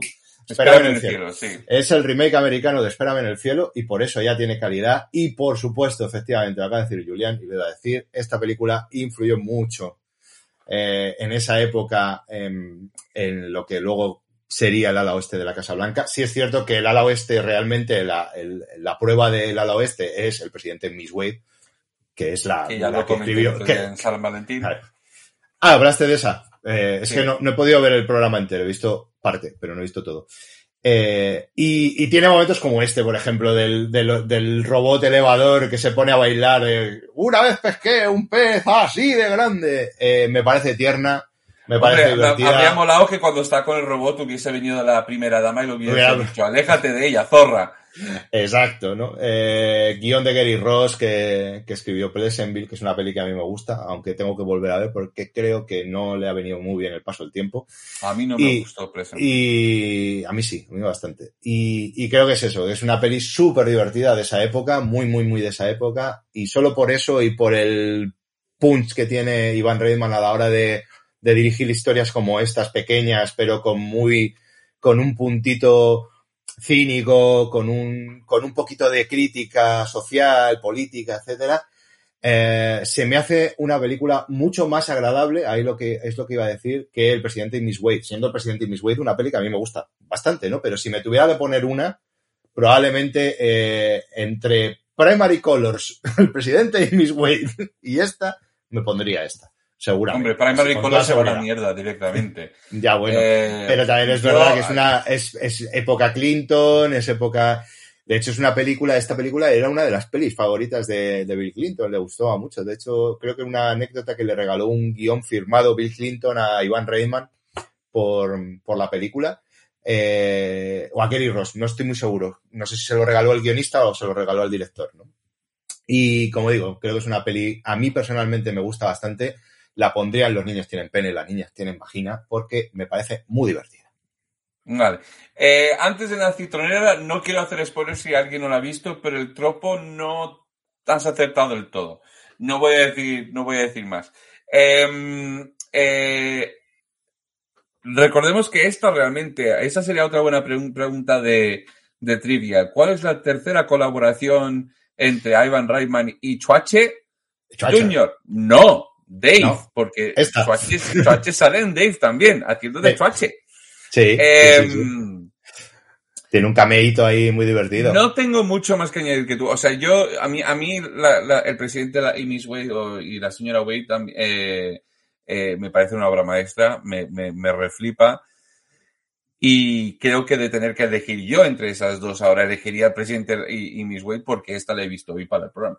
Eh, si hubiese sido al revés, habría escogido esta. Buena- Pero honesta, honestamente, Kevin Klein me parece eh, eh, un actor que no se valora, o sea, se valora mucho, pero se suele centrar todo en un pez llamado Wanda. Y me parece que Kevin No, Klein no. siempre ha sido un actorazo de comedia brutal al que no se valora lo suficiente. Creo que aquí maneja perfectamente la película. La película es eh, simpática, La película es- eh, es- es elegante. Es, Eh, es de Oscar esta peli para sí, Kevin Klein. lo- lo tiene es todo, un vehículo, película- quiero decir. Sí, Luego no lo es ganó, una película que no se tiene muy en cuenta. y honestamente, no porque me parezca la película perfecta ni me parezca la mejor película del mundo, pero porque no le encuentro un puto fallo, yo lo pongo en Fuyo con Ocol. Eh, A lo mejor es pasarse mucho, pero es Pero venga, ver, sí, le- no, le, da, te lo le da muchas, le da muchas vueltas, ¿eh? Le da muchas vueltas. Pero es que no le encuentro un pero a la película, de verdad. No me, no, me fascina la película enorme. No, pero no le encuentro ningún pero. Exacto, y es lo que he dicho un poco antes, que todo el mundo cuando habla del estilo Sorkin, eh, y sobre todo eso, pensando en el ala oeste de la Casa Blanca como ese Everest de la televisión, que a veces no nos acordamos mucho de ella, y deberíamos acordarnos más, porque es la releche, la releche. Eh, está esta. Y siempre se suele decir, bueno, es que Miss Wade, es que tal, no sé qué. No, no, es que está, está muy bien y tiene, como digo, un pulso a la hora de contar la peli, Iván Reitman como director, que es la releche, que es algo que no ha perdido, incluso en sus pelis malas lo sigue teniendo. Mm. O sea, esta nunca película, verás esta película una pe- nunca verás una peli de básicamente Iván es hora Reitman, 40. Y Claro, la película nunca- de esta- nunca verás una peli de Iván Reitman que, que, que te pueda parecer, o sea, la película te puede parecer una mierda, que eso es, que hay, que ya llegaremos, pero no te, pero no es una mierda, tiene, tiene algo, tiene suficiente, está bien contada, tiene pulso, tiene algo de, de, de estilo, y eso se agradece siempre. Hombre, y en esta claramente no es una mierda, la hemos puesto arriba del todo.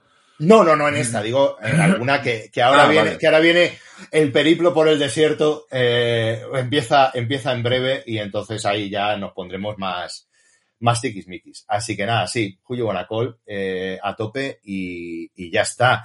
La siguiente, pues nada, pues ya sabemos lo que es, ¿no? Eh, estamos hablando de el regreso a, a las mieles del éxito, el, el intentar replicar el éxito de, de los gemelos golpean dos veces con mismo reparto, Schwarzenegger, la química de, de Danny DeVito y de Schwarzenegger en esta película, que creo, ya lo voy a decir, para mí es muchísimo menor, porque el Sí. papel de, de Danny DeVito en esta película a mí me parece...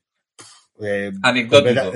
Sí, o sea, es que no tiene personalidad, no tiene nada. Sí es verdad que el juego de Emma Thompson, que está muy torpona, que está muy divertida, que está muy, muy enorme, porque es Emma Thompson, y ya está, eh, pues tiene cierta gracia, pero mm, replicar una premisa inverosímil, como es un poco la de los gemelos, pero ya llevarla al extremo de, lo absolutamente inverosímil, con probablemente en esa época el cuerpo más perfecto del cine, entendiéndolo así, masculino, eh, convirtiéndolo en, en una embrazada, o- no sé, me parece hasta, fíjate lo que digo, voy a decirlo así, me parece hasta un poco de mal gusto. Fíjate lo que te voy a decir. Vista ahora. Y en su día nunca me llegó a gustar. Me, tiene ciertas cosas que me puedan parecer relativamente graciosas. El momento ese del cambio del cuerpo y ver a Schwarzenegger pues con una panza como la mía, pues eh, siempre me, me puede hacer, me puede hacer algo de gracia, pero me parece una película insulsa en general y no le guardo nada de ningún buen recuerdo ni, ni, ni- es que no me acuerdo ni de un puñetero chiste de la peli. Así que para mí puede ser que esta sea la primera película que meta en categoría vi, vinimos, vimos y le dimos una patada en el culo. Y sé que es una peli muy mítica, pero para mí mm, está un poco en la línea de mm, me la bufa completamente esta peli. Para mí, eh, para mí también lo estaba. eh, cuando antes de verla para el episodio. Y, y luego conforme la iba viendo, y estoy de acuerdo con lo que dices del mal gusto, eh, lo compartas a cierto punto, aunque luego vi que la película más o menos lo justifica de una manera que más o menos me cuela. Eh, sí. Pero, Y eh, entonces, y entonces eh, ya subió a Isnara Chuma, pero yo al final lo voy a poner en Duba Diri Diri Dam Diri Du, cosa que me sorprende enormemente, porque nunca he hablado bien de esta película. Eh, ¿Qué le da ese tercer pasito? Emma Thompson. mm, Emma Thompson está adorable en esta película. Y luego tendremos, un poco más tarde, tenemos un personaje femenino que también es muy torpona, mm. eh, que dices, no sé por qué narices tiene que pasa que las mujeres no saben andar en el mundo de Ivan Reitman, pero, eh, pero ahí está forzado con calzador que te cagas y Emma Thompson siendo, y a ver, quien hace el otro papel es la hostia de actriz, pero Emma Sí. Thompson, que sé por eh, dónde vas y no estoy de acuerdo contigo, pero ya llegaremos. eh, pero Emma Thompson tiene este papel que ya no es solo porque sea torpe físicamente, pero es que es una tía incómoda socialmente, eh, está con su rollo, con sus experimentos y, y que no sabe moverse con la gente. Y, y muy sorprendentemente para mí lo dejo en Duadidi, con lo cual se queda en Snara Chuma. me está haciendo, me está haciendo gracia, perdón, el mensaje que estoy leyendo de, uy, perdón, de, de, de De Helen, de que, de que lo inverosímil es que no se cree las contracciones. si la sufriera de verdad, gritaba más que en destino final. Y- Y, Correctísimo. el parto, y el parto sería como sacarse el, el este rojo de la nariz. Eh, sí, totalmente. Lo único malo que ha hecho Emma en su carrera es casarse y divorciarse de Kenneth Branagh. Bueno, yo creo que no. Tampoco. Yo creo que hasta eso lo ha hecho bien. Con, con clase. Dentro de lo que cabe. Pero bueno. A Eh, ver, no, no sé, o sea, yo no sé, o sea, casarse y divorciarse, o sea, pero entonces quieres decir que casarse sin divorciarse o no casarse y no divorciarse, con lo cual se queda igual que casándose y divorciándose. No, no, o sea, lo que sí, lo que sí está claro es que Emma Thompson da un pie en el mundo de Hollywood gracias a Kenneth Branagh o su asociación con Kenneth Branagh. su- Em, por- por- y sí, luego, sí, y luego porque como es una diosa que Hombre. también he conocido en persona y es una humor de mujer, eh, ah, se ha validado por sí misma 800.000 veces. Eh, Sí, pero bueno, a ver, entra, entra con Kenneth Branagh como entra el propio Kenneth Branagh, que entra los dos juntitos de la mano, en en momento eh, todavía. Y, no, y Julián, no, y no estoy de acuerdo. O sea, la tía ganó su Oscar eh, estando casada con él y no por una película de él. Así que no, no estoy de acuerdo. o sea, es que es lo que iba a decir, que Emma Thompson está donde está gracias a lo que queda del A Emma día. Thompson. gracias- claro, gracias a lo que queda del día, gracias a sentir sensibilidad, gracias a Emma Thompson. No gracias a Kenneth Branagh para nada. Kenneth Branagh no le debe, ya digo, le debe eh, entrar en Hollywood los dos de la manita. Sí. En, en- en morir todavía. Y se acabó. Luego hicieron cosas mm, cada uno por separado. Y es posible que este año Kenneth Branagh también se lleve el Oscar por lo mismo que se lo llevó Emma Thompson, además por el guion, ¿no? Porque Emma Thompson tiene el Oscar por, por guion, ¿no? De sentido de y mejor actriz ¿no? por Howard Chen, Sí, bueno, pero mm, eh, que tiene el- Oscar de, de guion, de por mejor de guion. sensibilidad, sí. Claro, exacto. Entonces, no, no estoy muy, no estoy muy de acuerdo. Y además la prensa rosa o, el- o la, la crónica rosa de, de esa separación es un poco escabrosa, así que mejor. Sí, Vamos a o pasar. sea, de hecho, Va. la versión que yo conocí es que quien engañó fue ella, pero como esto no es Sálvame, eh, Ah, Sí, un, un poco sí, pero bueno. eh, da, da igual, nos gusta mucho Emma Thompson, diría yo, en este Ahí programa. ahí y nos contigo, gusta, Julián. y nos gusta un poco menos Kenneth Branagh gustándonos también, diría yo, ¿no? Sí, En este a veces. programa, ¿no? A Y los, dos, eh, y los dos se trajeron a Stephen Fry, sí, bueno. Fry, y a, y a Hugh Laurie, y a mucha gente también. Mm. En fin, o sea, todo, toda, toda la, la Inglaterra estaba ahí, también haciendo a Denzel Washington de Príncipe Navarro. Que no se Con. King's Rings. Con King's Rings. Efectivamente. King's bueno, vamos Rings, a... que lo dicen mal. Es King's Rings. Rima. Rings, King's Rings. King's Rings. Sí, sí, sí. Sí. Es que- sí, King's Rings. King's Eh, Rings. Bueno, ¿qué, ¿qué dónde la ponemos entonces? Eh, En- entonces, pues en si los- tú lo has puesto... Los niños, ¿no? No, hombre, ¿qué dice? Ah, no, no, entonces... Es- es Snatchuma. Vale. Nachuma. Chuma. Eh, pues bueno, la siguiente, en fin. Yo no sé. Venga, vale. Eh, vamos a ponerla así rápido. Es una puta mierda como un piano. Eh, duele mucho ver a Robin Williams y a, y Billy Crystal, muy amigos, en su primera colaboración, ambos juntos. Bueno, es que estoy viendo esta escena y es que me Su está. primera colaboración en cine. Llevaban, llevaban Sí. ya años haciendo el comic relief. Por eso que me, Goldberg. Y es que, que es que me da vergüenza ajena esta peli, en serio. O sea, que es que me parece malísima. Y ya está. Quita el tráiler, que me duele O sea, verlo. sí, no, aparte es eso. Venimos, Eh, vimos y le demos una pata en el culo. Pero, pero así, o sea, es la, la primera mierda total y absoluta de la lista, porque es que, madre mía. Pero, amigos, Y mira, y el póster se intenta colar en la parte de Snark Chuma, pero no. No, Sí, sí, amigo, sí, baja. se intenta- Tú baja donde te conviene estar, eh, donde eh, te sí, es verdad, no, no sé lo que ha pasado, a ver, espera. Porque Ah, dice, quiero es que- ah. Ah, porque, porque es demasiado largo el, el enunciado de la categoría y el cartel es demasiado cuadrado y pequeño, por lo tanto se queda en Ah, la parte vale. superior. Está intentando escalar. No, dejadme ser un tumor, por favor, dejadme ser un tumor. Bueno, tra- Como- tranquilo, como tranquilo, Hellboy 2. lío padre, tranquilo, lío padre, porque por lo que a mí respecta, ahora tienes un vecinito. Eh, eh, sí, o sea, porque madre mía, amigos, eh, si queréis ver pelis de mierda, aquí tenéis. Casi iba a decir la peor de Iván Reitman, casi iba a decirlo, pero es que está un lío padre. Seis días y seis noches, eh, probablemente el error de casting más grande de la historia del cine, o uno de los más grandes. ¿Te refieres a Cage? No, me, me refiero a intentar crear que haya química entre Harrison Ford y Han. y Ah, vale, vale. O sea, intentar crear una comedia romántica heredera también mucho del cine clásico, diría yo, salvando la parte espectacular del accidente de avión y de, y de la isla perdida y tal, con un eh, David Schwimmer ahí eh, intentando salir, salir, mm, a- no sé, decir, no soy Yo Ross soy- Geller, o sea, pero soy gente- Ross Geller, porque soy igual, No, pero, es la mismo. gente, últimamente está además, está como muy de moda que la gente se mete mucho con Ross y tal. Yo defiendo a Ross, pero Yo también. si, si, si tenéis, si le tenéis asco a Ross, vedle en esta película y os flipará Ross. Porque, madre mía. Madre claro, mía. ¿qué es eso? Es que encima es que voy a hacer exactamente lo mismo. Y tenemos un, un juego de tener al, al héroe de, de aventuras por, por antonomasia. Antonomasia. de- de- del, del- del cine. Con un, con momentos además de, de cine muy, por ejemplo, eso, yo qué sé, de, de, de aquí a la eternidad. O sea, hay un montón de referencias visuales en la película, en la- como cine de aventuras. La película está rodada estupendamente, de unos escenarios de la leche, fotografía de puta madre y tal. Pero es un me. Es un me No, que duele. mm, Es un me es- que hace daño. Es, Esta peli. es, es mucho peor que un me. Sí, un sí, me a mí me lo pones y no me da igual. Esta me la pones y me voy. No me voy mosqueado, pero digo, Uf. sí, no quiero quedarme a ver esto. Eh, perdona, eh, antes de que desaparezca eh, sí, Doctor Hollywood, el cameo de en Friends de Robin Williams y Billy Crystal era eh, Mm. Warner Bros. compartía Sí. digo padre y Friends, era promo.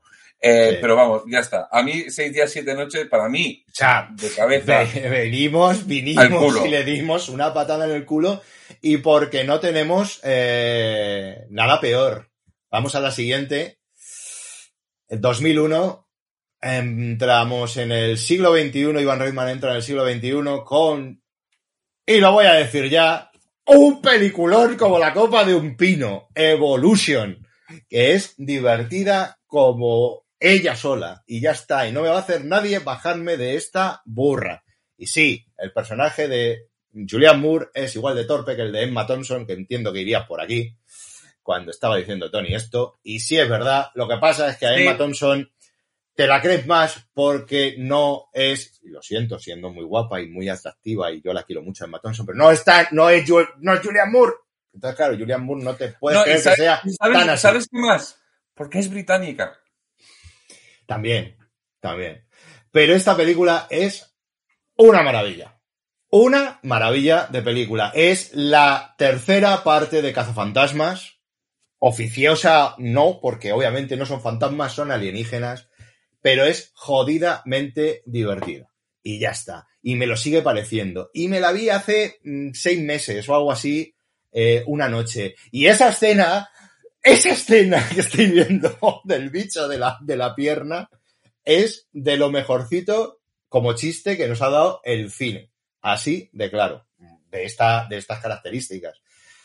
Por ponerle la única pega, pues que estamos en 2001 y tenemos que aguantar al puto Stifler, que es Stifler, que le vamos a hacer, y que los efectos especiales eh, son quizá un poco demasiado digitales, teniendo un diseño de, de, de, de figuras, de, de, bichos, que creo que es, si no, no sé si es Stan Winston o, no, probablemente sea Rick Baker, no, no sé ya ahora mismo quién es, pero me parece no, maravilloso. Me parece maravillosa esta peli. Me sigue funcionando de la hostia. Tienes cameos del universo.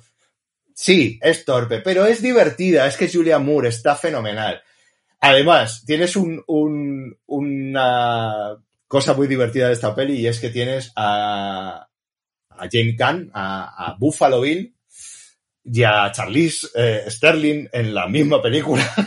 cosa que es Charlize, Clarice. Eh, Clarice, perdón, Charlize, se me ha ido, se me ido Charlize. Charlize bueno, Theron. Charlize Theron, bueno. No, Charlize la gente, la, gente Sterling.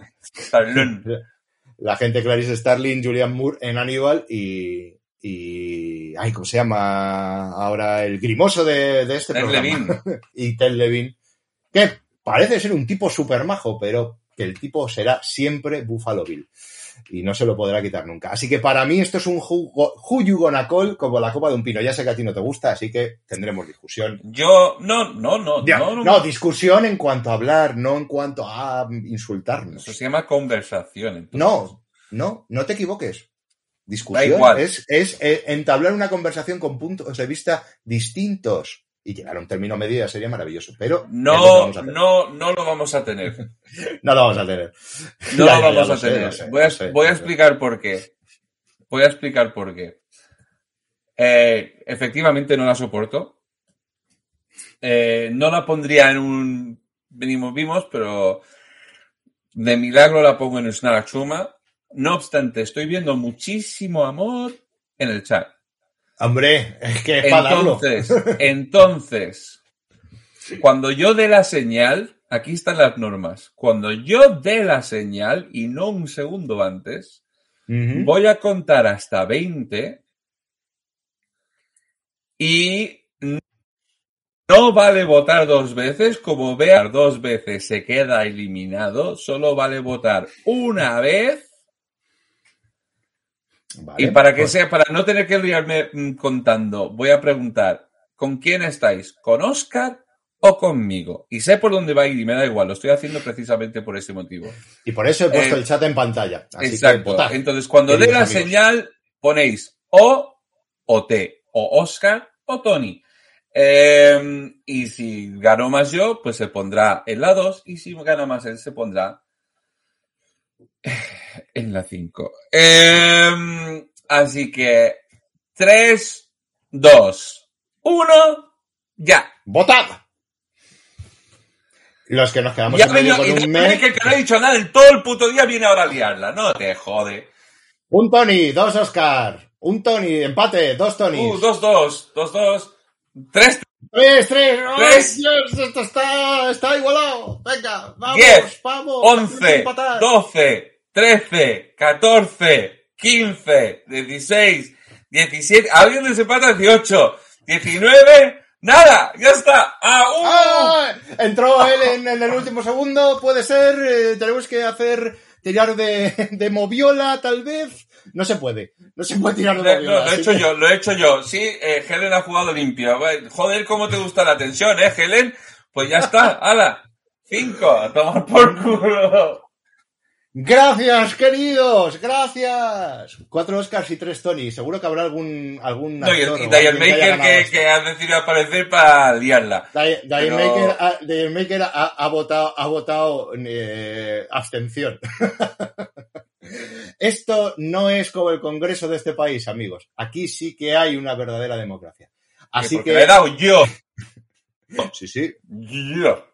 Eh, es lo que hay que hacer. Tú, nadie como. Pero no era la opción, para... Dial Maker. Las opciones eran Oscar o Tony, no eran me. La, esas no eran las dos opciones. Es como Esa... en América es demócrata o republicano. ¿Qué tengo otras ideas? Te jodes.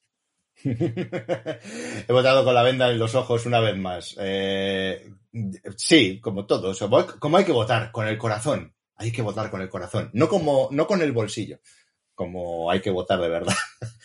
Gracias a todos por haber votado. Ya os quito del chat. ya estáis aquí, pero en pantalla. eh, Me siento como. David Cameron eh, pro- eh, proponiendo el referéndum del Brexit. Luego sale. Ah, Así pues, que esto me encanta y es por votación popular Evolution.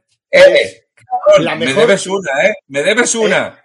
Bueno, sí, hombre, a ver, no hubiera pasado nada. Esto no, no nos jugamos la vida con esto. Eh, Algún día me debes una. ¿Estamos de acuerdo en que es la mejor secuela de Cazafantasmas? mm, No. sin ser Cazafantasmas.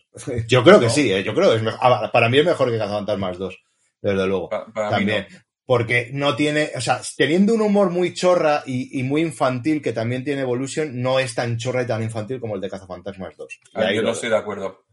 Pero, porque, bueno, porque cada fantasma tiene su corazoncito. Esta es chorrada, sin más. A mí me parece que tiene su corazoncito esta peli. A mí no. Pero bueno, ya está. Has Pero ganado. es, el- ¿Qué más es un, es un corazón sobre todo orientado hacia los champús que te dejan terso el pelo. Sí, Entonces- además porque eso, no voy a decir la marca porque fuck them, pero además encima la peli es un puto anuncio de champú. Yo, O sea, eh, sí, Julian, yo, yo le, yo le doy un, un yo le- me Yo compro no me el como un eh, haggis me- en la puta eso, vida, pero gracias Me compro por yo el haggis y, y se lo doy igualmente. Y ya se ha tomado algún Kern Brew en mi casa, así que mm, Eso es verdad. con, e- con eso, con eso de momento vamos, vamos tirando. Y es que tampoco hay mucho más culinario allí. Las cosas como son. Vete a la mierda. Hombre, a ver, si quieres te frío un kebab, pero bueno, es otro día. Ya está. Eh, no pasa probablemente es lo que coma después de esto. Pero frito. ¿Has encontrado un sitio donde te lo No, frían? frito- bueno, a ver si lo pido, a lo mejor lo hacen, pero no, no lo voy a pedir. En serio, de verdad. Bueno, eh, No vamos. lo voy a pedir, he dicho. Ya, ya, ya lo sé. Pero bueno. Vamos con la siguiente, que es mi super ex novia eh, 2006. Luke Wilson, eh, Uma Thurman. eh, es la película de super y eh, Rain Wilson de, de Office. Ana Eh, Faris, eh, Eddie La, estu- la estupenda Ana Faris, Izzard, eh, la peli de superhéroes de, de Ivan Reitman, que es una película un poquito me también, todo hay que decir. Eh, una mierda. Es, Me- es una película Además, mensaje general de la película. A una mujer no le des poder, que se vuelve todo loca. Eh, Sí, las mujeres sí, no saben controlar sus emociones. Eh, eh, esta película tiene, tiene un remake muchísimo mejor que es Hancock. Hancock. No, es que, a ver, igual que Paco Fox tiene su norma con lo del viaje en el tiempo, mi, mi cosa al- a la inversa es, si estoy viendo una película y me quedo con ganas de ver otra película, mal. Mm. Y estando viendo esta película, la película que quería ver era Hancock. Y cuando Claro. quieres ver Hancock, mal. Algo, algo, algo está pasando. ¿No? Algo está pasando. si. Eh, eh, no, no. A ver, eh, el único para mí, el único, y, y- y ya tendría que aprender, pobre. Eddie Izzard, que además también le he conocido, o no, la he conocido porque ahora se identifica como mujer. Eddie, eh, cuando te ofrecen hacer de villano en una película de Uma Thurman, no aceptes. Porque tienes esta Ah, es y los. Vengadores, Los Vengadores. Joder. no lo hagas. No lo hagas. Uh, Y Eddie Izzard es-. Eddie Izzard es la única persona eh, en, en esta película que parece entender el tono correcto de esta película, que debería ser mucho más kitsch, mucho más camp, mucho más Sí. absurdo. Esta peli con el, con el tono de Evolution habría sido mucho mejor, por ejemplo. Vale.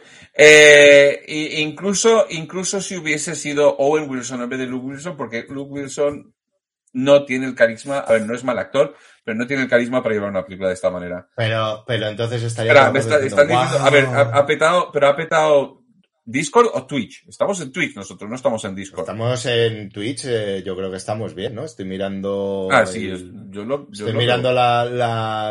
A ver, déjame que mire un segundito cómo va el- eh, a nivel. No, sí, estamos, estamos aquí, ¿no? Es que no estamos en Discord, que yo sepa.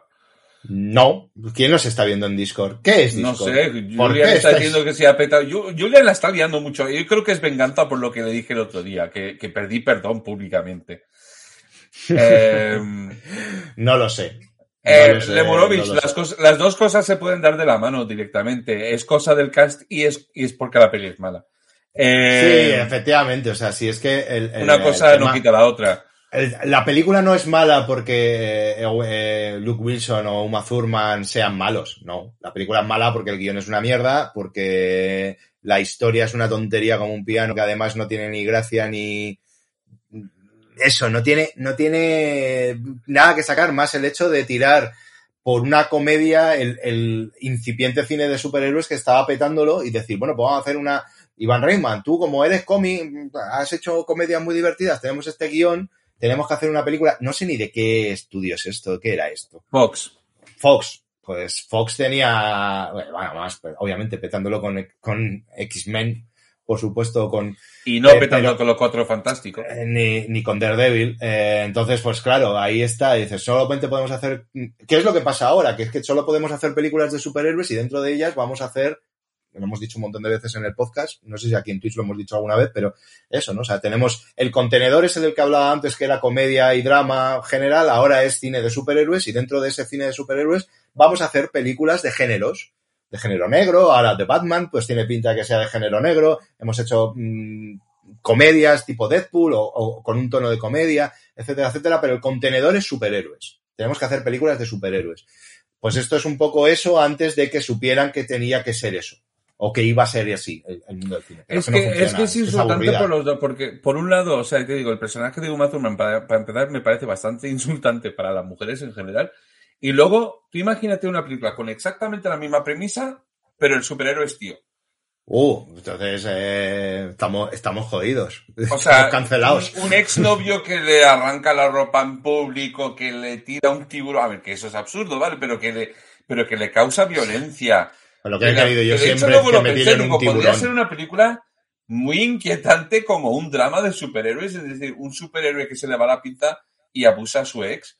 Sería muy hardcore, pero sería Eh, psicológicamente muy interesante. Se, Eh, llama no sé si el la- hombre, se llama El hombre eh, sin sombra y es de Paul Verhoeven. Mm, No, no exactamente. Ya, bueno, entiéndelo. Sí, pero no, yo no, No, no, yo al hombre sin sombra de Paul Verhoeven.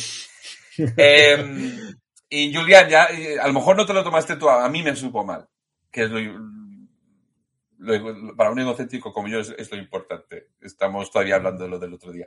Eh, sí, el- Vale, te, pues yo- doy mi- te- te- te doy mis rayos X.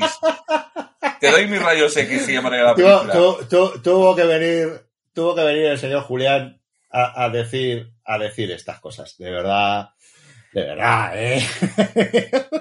Bueno, Eh, y no, y no, todavía no me he puesto con The Voice, Julián. Eh, debería. sí, debería. The Voice, The Voice está guay. Tengo, y- es, es una asignatura muy pendiente, pero por, por, por no ver The Voice veo cosas como Cannibal Girls. Por vosotros. Así que. Y mira. Pues qué no- curioso, porque he visto Cannibal Girls y, y he visto The Voice también. Eh, pero- pero, A ver, ¿quién ha visto más cosas aquí? ¿Mm? no, eh, ah, es, es- ah, que esto es- es una, es una competición, no lo sabía. No, Bueno, dicho no, esto- pero, pero digo, a ver, a ver, pero eh, siguiendo la lógica es porque. Pues eso. No, hombre, Julián, tú no te calles nunca, nunca, tú callado nunca, jamás, por favor. Eh, bueno, venimos y le dimos una patada en el culo, ¿no? Estaba claro. Sí, si una super dudas. patada del super culo. Vamos con la siguiente, 2011 creo que es. Mira, si lo pone ahí.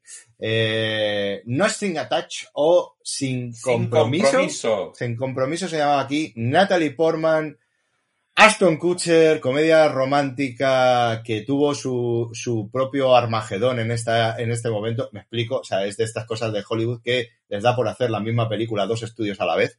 Y tienes la, la otra como esta que es eh, con derecho a roce, creo que se llamaba, de- con Justin Sí. Timberlake y Mila Y Mila Kunis Kunis. que son películas completamente confundibles en mi mente, por así decirlo. No sé si esa es mejor que esta, no lo sé. Esta yo la vi y me pareció entretenida. Bueno, tiene su cosita. Aston Kutcher no es un tipo que me caiga eh, especialmente en gracia. Y, y Natalie Portman para mí siempre será esa dulce niña a la que proteger por encima de todas las cosas. Entonces me cuesta mucho verla como bomba ¿Follando? sexual. No, fo- no, follando no, no me importa si el, el papel está bien. O sea, yo que sé, por ejemplo, en- mira, además uniendo Mila Kunis y Natalie Portman, eh, Black Swan. eh, Eh, sí, esto, esto todo lo dije ya el otro día en el episodio de San Valentín. Ah, pero yo no estaba, así que ahora lo digo. Ah, Ah, no, eh, Entonces- lo dije, entonces- Natalie Portman y Mila Kunis por Black Swan. Natalie Por, eh, no, eh, jolín, ya no, pero había un montón de, había un montón de vínculos, ahora no los recuerdo. Me, me está aburriendo hasta el tráiler, dice Tortugencio. Leurovin se quedó dormida. Eh, Doctor Hollywood, esta es la mala. Ah, Y sí, luego, claro, verdad, Aston, Aston Kutcher Kutcher y Mila Kunis están casados. Están casados ahora y no se duchan, creo, o se duchan poco, dicen las malas lenguas. En fin, una película que a mí personalmente podría perfectamente poner en Snachumo, o pero, pero no es un venimos, vimos y le dimos una patada en el culo. A eso A voy. ver, no, eh, yo, yo ya lo expliqué el otro día, a mí con Derecho a Roce me encanta. Con Derecho a Roce me parece una muy, muy, muy buena comedia, muy buena. Ujú. Eh, y para mí está siempre a la mala. Ahora, ¿qué es lo que pasa? Me di cuenta ahora, bueno, pensé que revisitando para, la, para el episodio, al igual que Lemurovich, yo en su día cuando la vi, a los 10-15 minutos me debí de quedar sobao. Y en mi cabeza siempre se ha quedado que era un coñazo. Viéndola ahora, Aston Kutcher nunca ha sido santo de mi devoción. Me parece un tío bastante plano. Y, y es raro porque se- intenta desesperadamente no ser plano, pero lo es hasta el punto Aston- que un- Aston Kutcher solo mola en el efecto mariposa. Y ya está. A mí ni ahí, pero. pero A mí es que esa peli me mola mucho, me parece que está muy bien. pero, es, que- es- pero es que hasta había un momento en la película donde Natalie Portman estaba hablando con un tío y digo, ¿quién es este tío? Y era Aston Kutcher. O sea, sabiendo que estoy viendo la película de Aston Kutcher, no me di cuenta que era Aston Kutcher. Cierto, Julia, y en, y en la serie de That 70s. Sí, está. está Eh, y, y entonces, eh, ¿qué es lo que pasa? Que viéndola ahora, una vez más, gran comedia, no, pero es simpática. Es simpática, sí, tiene su corazoncito, entonces para mí es un duadiri. Bueno, pues nada, pues si es un Duadidi, pues un Duadidi, y ya está. Si está en el término medio entre Isna Chuma y un Duadidi, pues, pues Duadidi. Duadiri. A, a- a mí me parece que quizás sea un, un- O sea, no sé. No sé si me la pondría. Sí es verdad que está Kevin Klein también, o sea, que tiene un reparto secundario es bastante, bastante interesado. Está... Ophelia Lovibond. Eh, me gusta sí, su la, nombre. la chica esta de, de The Office también. Eh, Eh? Mindy Kaling. Minnie Kelly. Eh, Gre- Greta Jake- Gerwig.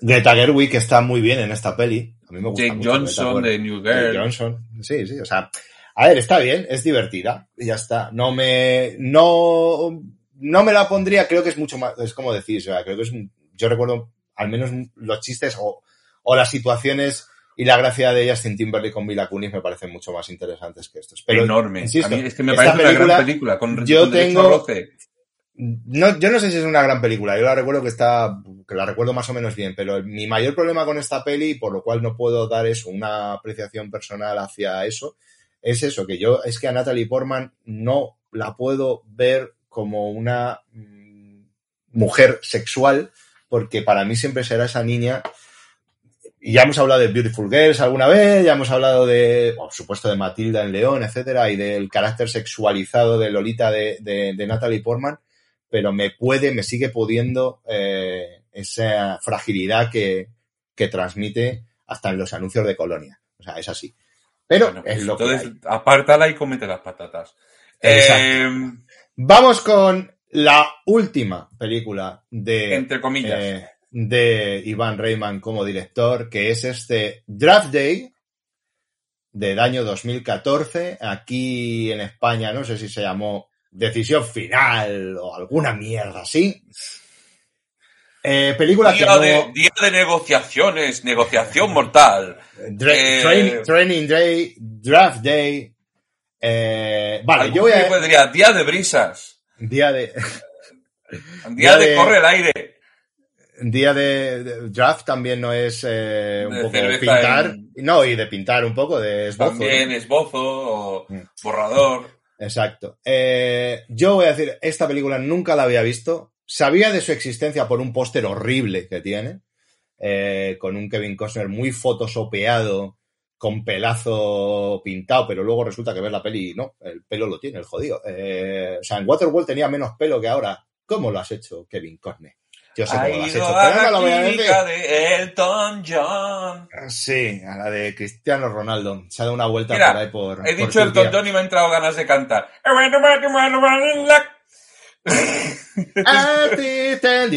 ¿No?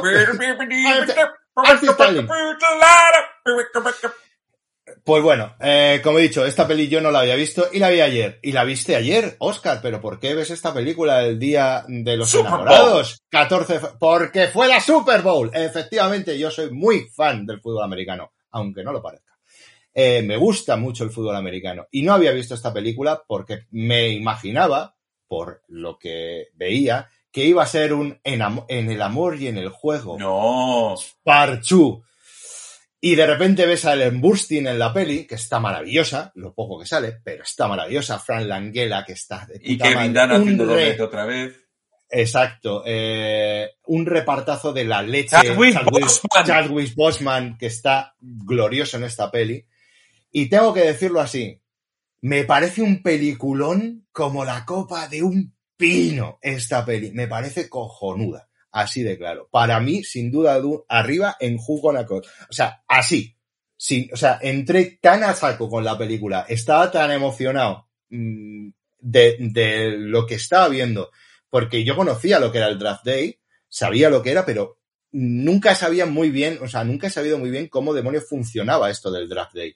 Para, Y de para, repente- para los que nos estáis viendo, por ejemplo, como Tortugencio, que le apasiona tanto el tema como la cría de caracolas, el Draft Day es básicamente donde los equipos eh, eligen eh, sus preferencias para jugadores de, que vienen de la universidad a, su- Sí. a sus equipos. Entonces es un día primordial en, en, en la NFL. eh, y no- no solo- no solo- equipos. No solo la NFL, o sea, el sistema de- deportivo americano, que es un sistema básicamente que eh, viene del fútbol universitario, o sea, del deporte universitario en general, de todos los deportes.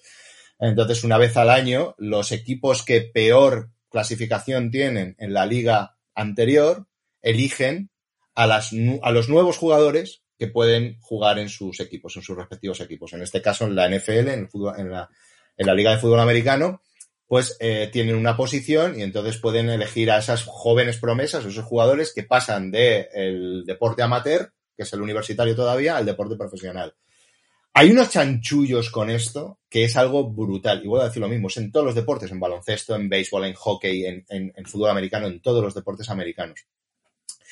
Y también es, es verdad que eh, se trabaja mucho la información que se tiene y que no se tiene de esos jugadores para saber cómo funciona. O sea, esto es una película puramente estratégica. O sea, mm, es, es casi casi un documental, diría. Sí que tiene una parte de, pues, de relación humana mm, con el personaje de Kevin Costner, que es el...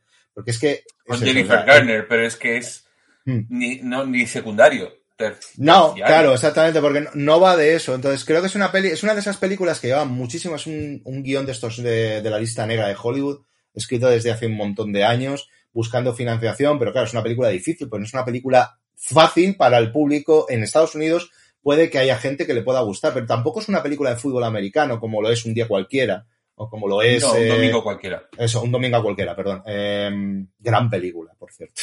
Grandísima. Yo no la película. soporto. Pero... Ya, ya, ya, lo, lo sé. Eh, o este tipo de películas eh, deportivas, para nada. Aquí el deporte es una, un mero vehículo, por así decirlo, para contar otra cosa mucho más interesante, que son eso, los tejemanejes de cómo funciona la industria del deporte americana en ese sentido. Es una película que emparenta mucho más con una película que a mí también me gusta mucho, que es Moneyball, de, de Aaron Sorkin, que eh, con una película me de- gusta. deportiva en sí mismo de superación y somos el mejor equipo y venga, vamos para adelante y tal y cual. No, es una peli que yo creo que si no te gusta el fútbol americano, es probable que no te guste nada la película. Y si no te gusta el deporte en general, sí que puede que encuentres eh, cosas interesantes sobre todo eso, en los funcionamientos de, de, pues eso, de la presión, de los faroles, de cómo funcionan los negocios y todo eso. Me parece una peli que está muy bien, pero que muy, muy bien. Y ellos están de puta madre la peli, los actores. Y la peli tiene un ritmazo de la hostia, sobre todo porque es un puñetero eh, voy a decir, una presentación de PowerPoint. No es exactamente eso, ¿vale? Pero es una película que tiene un diseño gráfico, toda la película, todas las transiciones de la película a base de cortinillas, como de viñetas, con un estilo muy de cómic, muy de programa deportivo americano, muy de eh, Fox Sports o SPN y cosas de ese estilo, de cabeceras, que a mí me, me encantó. Pero, o sea, me encantó. O sea, entré a ella, me, la disfruté como un enano y, la, y, y, y visualmente me pareció un pepinazo de peli. Pero no es una peli para todos los públicos. Eso ya lo digo. Pero nada, de lejos no es una peli para, para todos los públicos. ¿Me Ya toca? está. Adelante, Tony. Adelante. ¿Me Eh. Vamos a yo no- pasar. Tony, las gaunas. ¿Ha habido gol? Tony. Eh, ah, eh, oiga. eh, a ver, yo no tengo ni puta idea de fútbol americano. A mí el fútbol americano me parece un tostonazo. Como bien he dicho antes, eh, un domingo cualquiera no me gusta como película. Moneyball no me gusta como película. Es curioso que me haya recordado lo de Moneyball porque esta película, eh, que creo que funciona básicamente como un thriller, eh, donde simplemente la cosa está en que realmente el resultado no es uno de peligro, ni, ni tendría que importarme como espectador, porque a fin de cuentas, a mí qué coño me importa si alguien de un equipo compra un jugador a otro, digo el fútbol americano, y de hecho el otro día viendo un programa eh, que entrevistaban a un, ex jugador de fútbol americano que ahora vende marihuana, eh, bueno, tiene cultivo de marihuana, y es lo que dice, dice, a ver, este, y creo que esto queda bastante patente en la película que los directivos de los, de los equipos de fútbol americano, lo último que les importa es el fútbol. O sea, les suda la polla el fútbol. Es, es, es, como, la, es como la bolsa para ellos. Y, y esto es como vender en futuros de naranja, o Es, yo- es- ¿sabes? es la peli, es la peli Wall Street, el más Wall Street que vas a ver. Bueno, o no, no tan Wall Street, o sea, es que realmente estamos, estás viendo una película en la que efectivamente, no, o sea, el deporte no tiene absolutamente, o sea, ves Eh, que, cuán mierda puede ser el, el- el deporte, pero aún así, si, insisto, si entiendes el deporte, el, de- el- fútbol americano, o sea, si Sí, te pero- gusta y sabes, entiende, pero- entiendes los movimientos Oscar, de... ¿sabes- sabes- Oscar, pero ¿sabes lo que pasa? Venía un pero. Vale, pues pero, pues dale. pero aún no había llegado el pero, pero venía. Entonces, no, tú hubieras puesto tu defensa de la película, deja que hable yo de la película. Eh, entonces, lo que estaba diciendo es que me parece la película, por un lado, eh, el lado oscuro de Jerry Maguire, una de mis películas favoritas. Por otro lado, eh, por otro lado, me parece. Eh, joder, es que me has hecho, perdona, he perdido el total. O sea, a ver. Eh, no, no sabía qué coño pasaba en la película. Pero me da igual. Tiene tal ritmo y, y si te olvidas un poco de, de, de, de, de qué están hablando y simplemente te centras en que tienen que conseguir lo que quieren, me parece muy emocionante. Todos los actores están supremos. Eh, la película no para. Y otra vez siendo de Ivan Reitman no es muy larga. Eh, y, y yo le pongo en los niños. Tienen pene. Así que si tú lo puedes incluir con Colo se queda en Julio con Col. Pues, pues sí, es que es un peliculón, en serio. O sea, mm, quiero decir, sí es cierto que es una película difícil, no es una película fácil, porque si la mitad de lo que están diciendo no tienes ni puta idea de qué están hablando, ¿sabes?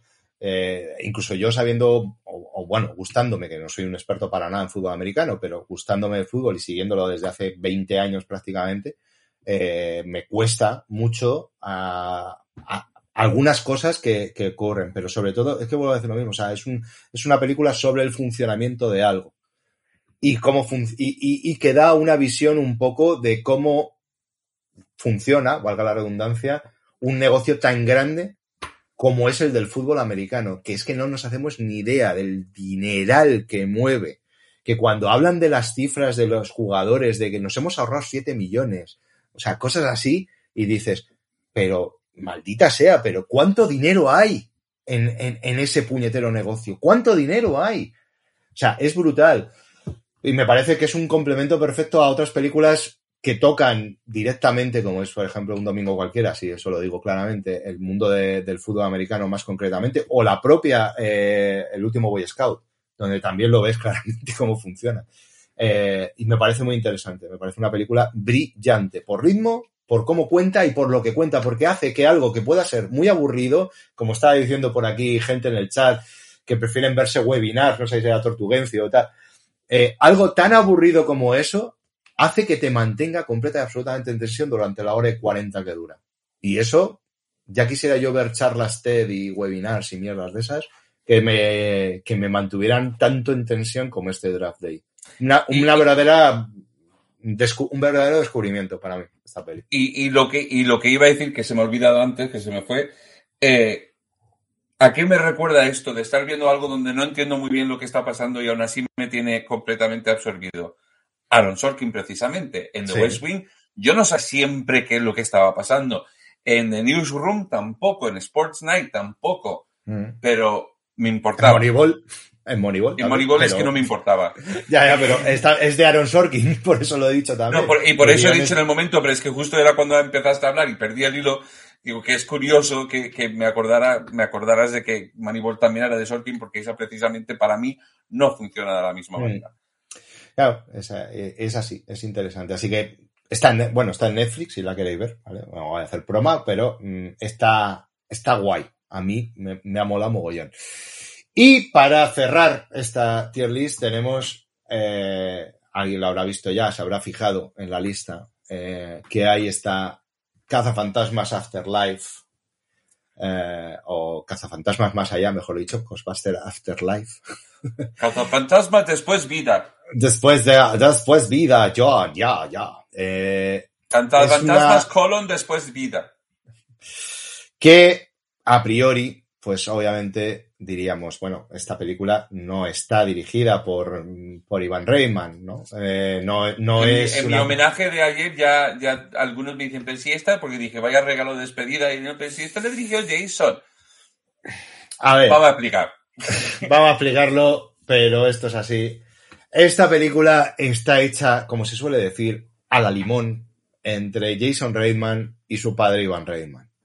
Sin Ivan Reitman sentado al lado de la butaca de director de Jason Reitman, esta película no sería tan emocionante como es para nosotros, eh, cine por los codos, y para ciertas personas. Hay gente que la ha puesto a caer de un burro, y lo entiendo, entiendo perfectamente por qué esta película pueda no gustarle a mucha gente. Pero a mí, maldita sea, me rompe el alma esta película, y la quiero con locura y se ha convertido en una de mis películas favoritas, ya casi, no voy a decir de todos los tiempos, pero mmm, entendedme, como algo mm. que, que, que, para mí es importante. Y más no? aún, más aún saber que el propio Ivan Reitman, eh, no sé si habéis visto esta película, pero voy a decir algo que es un spoiler, ¿vale? Pero tengo que decirlo, porque es un programa de Ivan Reitman, ¿vale? No voy a, no voy a, a definir claramente lo que es, pero lo voy a decir. Ivan Reitman en esta película hizo el doble de cuerpo de Harold Ramis. Y con eso ya no digo Doctor nada más. Hollywood lo ha dicho más sutilmente que tú en el chat. Vale. vale. Sí, de ciertas escenas no, pero hay que decirlo. Pero hay que decirlo porque hay que nombrar las cosas que, como hay que nombrarlas. O sea, es muy importante Harold Ramis en esta película, Harold Ramis en la franquicia de Cazafantasmas, como lo es Ivan Reitman. El equipo eh, es muy importante en esta película. Voy a decir lo mismo.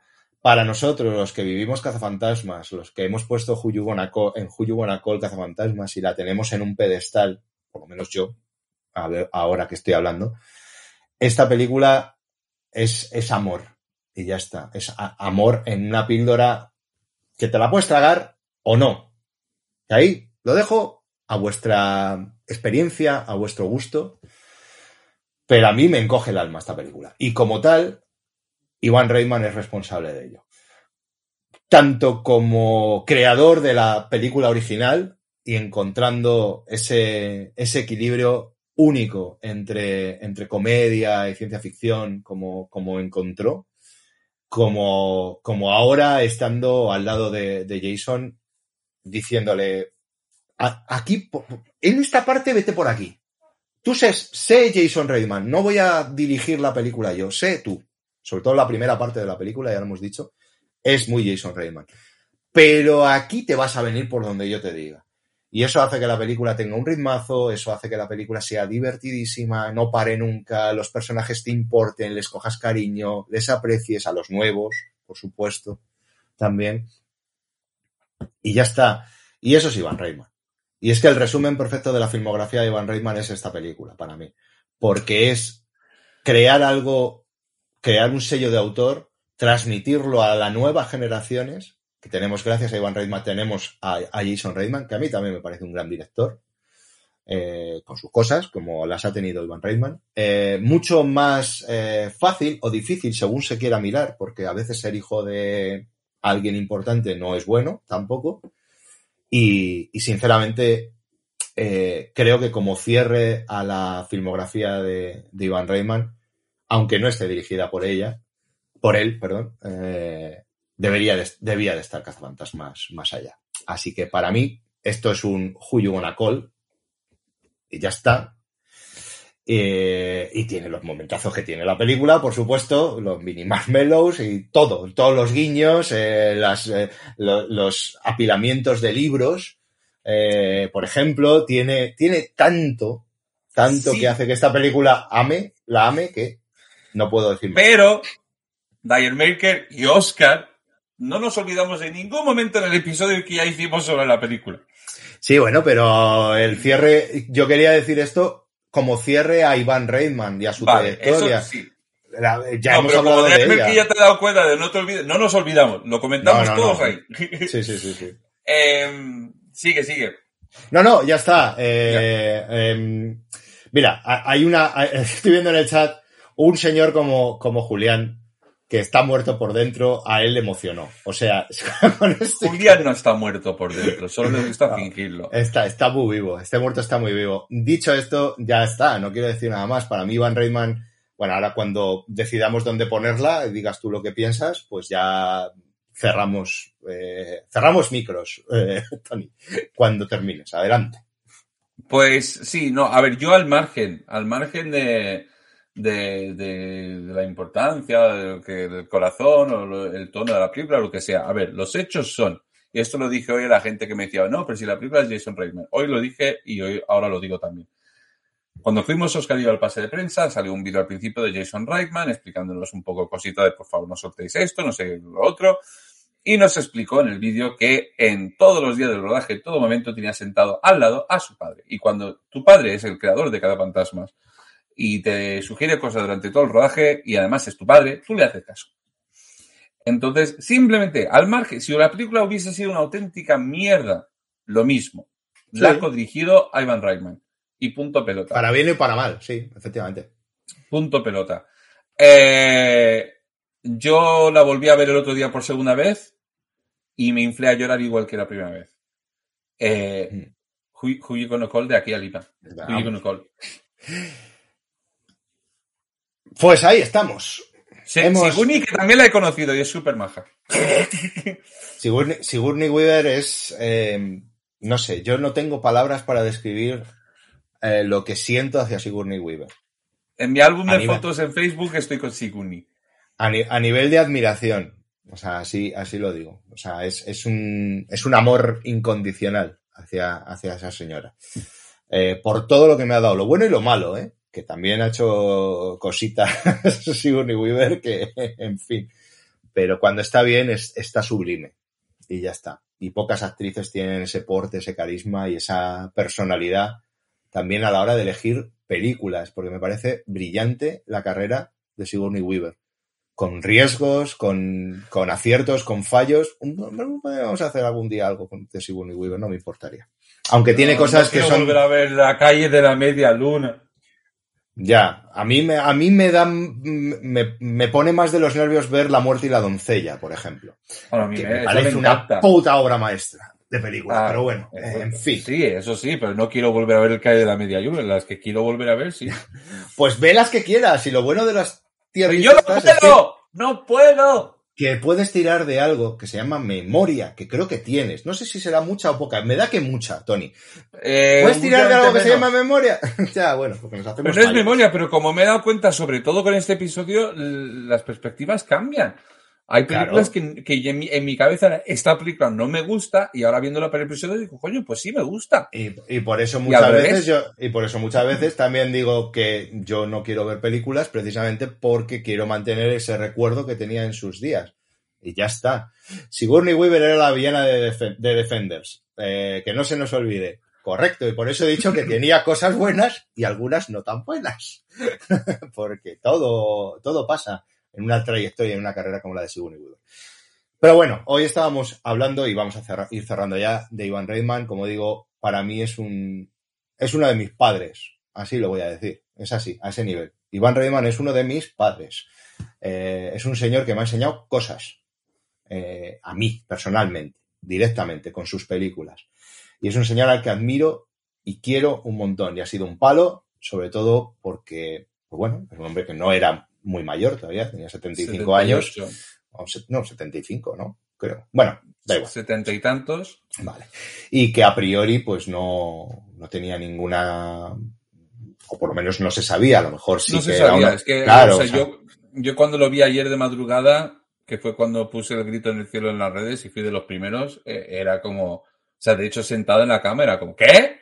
En voz a las, No, a las eh, eh, 5 de la mañana. O sea, claro. ¿qué? Y sobre todo por eso, porque, y lo, lo acabamos de decir, lo hemos dicho, o sea, para nosotros Iván Reitman ahora mismo estaba, vamos, o sea, siempre, para mí siempre ha estado en un, en un buen lugar, ¿vale? Siempre lo he dicho, para mí. Pero con Cazafantasmas, con, con Afterlife, estaba en, en un lugar mayor, en un lugar que, en do, que vuelvo a decir lo mismo, que a lo mejor me habría ido al cine a ver triplets. Sí, estaba ahí, me había, me había vuelto a conquistar, no siendo, insisto, el director de Cazafantasmas, de la, de la última, pero estaba entregado a él. Y ha sido un palo, y ya está. Nos afectan muchas veces, eh, no voy a decir que nos afecten fallecimientos de, de, personas así más que los cercanos que conocemos, no estoy diciendo No, eso para nada, pero sí es verdad que voy a hacer lo mismo. Los que nos hemos criado con la tele, por decirlo así, no que no es verdad, pero que ha sido un, un suplemento en nuestra educación bastante importante y grande, eh, cuando se nos van estas personas nos, nos, falta algo, nos falta alguien. Y para mí descubrir, por ejemplo, este Draft Day ayer, que no la había visto, y, y Cannibal Girls, que, que tampoco la había visto. Para los que habéis llegado tarde, ved Cannibal Girls. o sea, ha sido, ha sido algo alucinante, o sea, de, después de hola, tantos años. Hola, soy, soy Eugene Levy. Hola, soy Fran Zappa, digo Eugene Levy. Eh, quiero decir, eh, aún así, con, con, una trayectoria a la que ya estaba arrodillado y I'm not worried, que dirían en Wayne's World, me da dos, me da dos últimas pelis que me parecen cojonudas. Así que gracias, Iván Reitman. Es lo único que puedo decir. Gracias por tu cine, gracias por tus películas, gracias por lo que has producido, gracias por, por enseñarnos tantas cosas y hacernos reír tanto, que es algo que muchas veces no se tiene en cuenta o no se, o no se valora, diría yo, lo suficiente, el hacer reír. Gracias a Yo Alucino eh, Hola, por seguirnos. Yo, yo, también alucino. Eh, y ya está. Y lo, sé, sé, que a lo mejor es un final un poco, un poco de bajón, pero también es verdad que, bueno, hay que recordar lo bueno, lo malo con cariño y, y siempre, ya está. Es que me emociono. O sea, también soy persona sí, humana. Sí. Voy a beber. Pues nada, lo, no puedo, solo hago eco de lo que ha dicho Oscar. Es, es, es, una mierda, pero bueno, nos quedan estas películas. Para muchos de vosotros supongo que, que habrá películas nuevas para descubrir eh, en esta tier list, porque nos encanta que descubráis películas nuevas gracias a nosotros. Y poco más que añadir. Eh, para los que no estabais al principio, vamos a hacer un pequeño descanso hasta después de la Cutrecon, porque porque tenemos mucha traca. Porque viene la Cutrecon, pero estaremos en las redes sociales, amigos. Estaremos en las redes, redes sociales, sociales, Y, nos, y, nos, podréis ver, si venís a la Cutrecon, estaremos uh -huh. ahí, venid a sí, sí. cosas. Claro, eh, saludarnos y esas cosas. Y sí, como digo, estaremos en las redes sociales, haremos cositas, diremos cositas. Bueno, seguidnos en las redes sociales, básicamente, que son cuáles, Tony. Te estaba dejando. ya, ya, lo sé, lo sé. Facebook. facebook.com barra cine por los codos, en Twitter, en Instagram, arroba cine por los codos, nos puedes mandar un email a cine por los codos arroba gmail.com. Estamos también en iVoox, en Apple Podcasts, en Google Podcasts, donde sea que tenga los podcasts. Y obviamente ahora, como vamos a hacer un descanso, podéis ir a escucharlos. Eh, y, hacemos como que lo hemos grabado hoy. Eh, estamos aquí en Twitch, estamos en YouTube, tenemos listas cada vez más de, de, las películas que hemos cubierto en Letterbox para que los que dicen es que no han apuntado, no, no he apuntado, no lo han dicho claro, ahí están apuntadas todas. Eh, básicamente, cine por cine los por los codos. Nos, eh, dos cosas. Primero, Tortuguencio nos pregunta, ¿la plebe os podemos saludar en la Cutrecon? No, debéis. Debéis saludarnos. es que en la Cutrecon todos somos, todos somos plebe. Exacto, debéis saludarnos. Eh, estaremos encantados de ello. Nos están diciendo por aquí algo que, que es muy ¿Que nos va a caer un rey de 100 personas? Que, nos va a caer un, un rey de 100 personas, pero eh, es que ya no tenemos más que decir.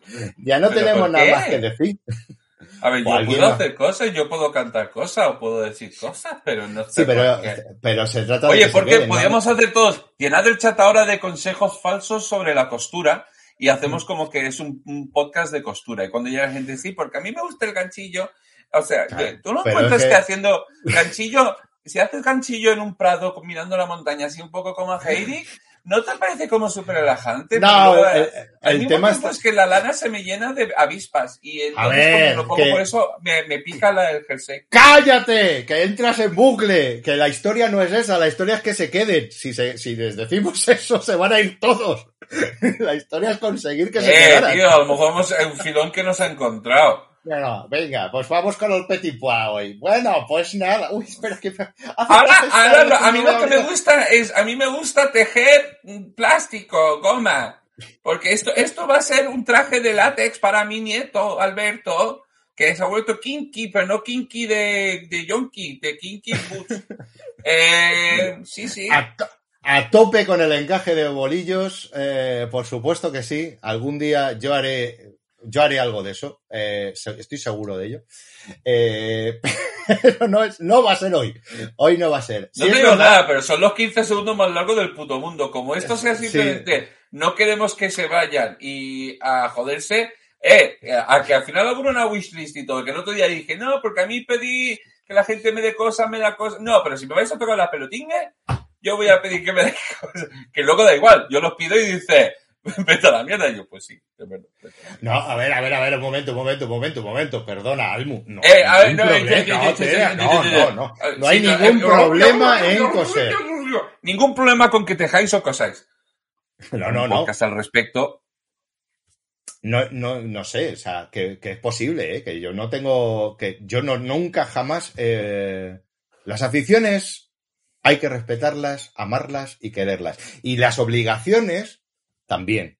Porque a veces hay que coserse un botón o coserse algunas cosas. Y, y, ahí estamos. O sea, no, no, no, no, no. Esto no es una broma. Esto es muy serio. Esto es una cosa muy seria.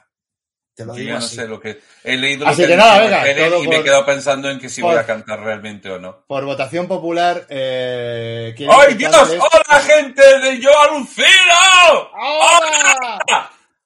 Welcome y hola y adiós. ¡Welcome to the jungle! Hola y a- oh, eh, sí, tendría que ser hola y adiós. Habéis, porque, habéis bueno, pues- llegado, o sea, ha sido, Canta, ha Tony, sido, Tony, o sea, ya nos han dicho, ya nos han dicho que, que eh, ha sido el episodio más épico, que si no me creéis, leedlo a la gente en el chat, ha sido el episodio más épico de la historia de Cine por los Codos. Y mira que llevamos ya seis temporadas, pero justo habéis llegado al final del episodio más, más grandioso, más polémico, más interesante, más sexy de la historia de Cine por los Codos, justo que ahora encima, no solo, no solo que nos vamos a, a- a- ya para acabar, hola Susan Wanawaski, no solo que nos vamos ya, sino bueno, que bueno, hacemos bueno. descanso porque nos vamos a hacer la Cutrecon, que es mucho trabajo, el Festival de Cine Cutre de Madrid, y, y- y- llegáis ahora, es una pena, y llegáis justo a tiempo, justito a tiempo, para que os explique que tenéis que darle a seguirnos para que esto no vuelva a pasar, para volver a estar al tanto de todo lo que pasa y nos seguís en, en iVoox, en Google Podcast, en Apple Podcast, porque si no, no pilláis la verdadera esencia de Cine por los Codos. no lo pilláis. Eh, y, y eso lo tenéis que hacer.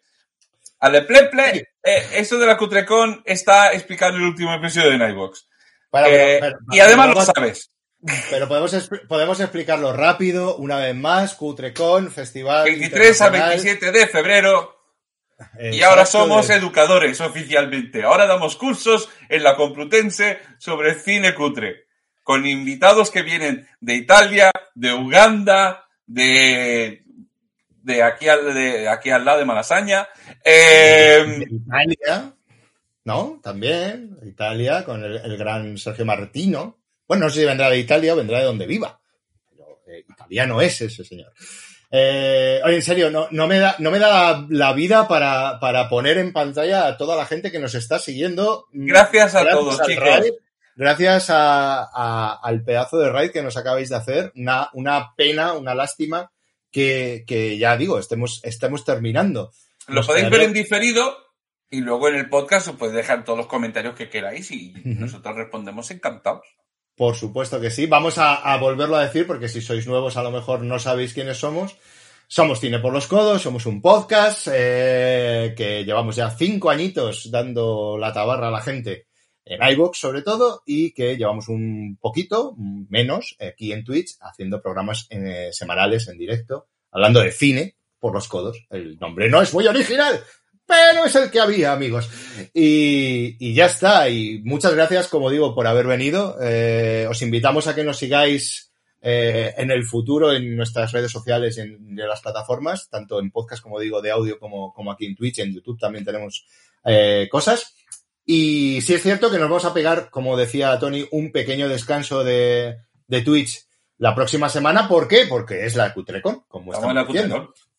Del 23 al 27 de, febrero en un montón, como ha dicho Tony, en un montón de espacios en Madrid, en el Matadero, en la Facultad de, de- Ciencias de la Información en, la Complutense, en el Cine MK2 Paz, eh, en el centro de Madrid, en el MK2 Palacio de Hielo, eh, y ahí vamos a estar, eh, como decimos, esa semana entera, dando una muestra de el mejor cine casposo y cutre que es amor, amor y pasión, lo que hay eh, en, este, en este podcast, sobre todo por la parte de Tony, y yo que soy un, un estudiante más, porque me descubren cosas y sobre todo hacen una gran labor social, que es la de evitarme perder el tiempo en ver mierdas que no le interesan a nadie y en ver las mierdas que sí pueden ser interesantes. Así que, bienvenidos, como, No, digo- este- como, como hemos dicho.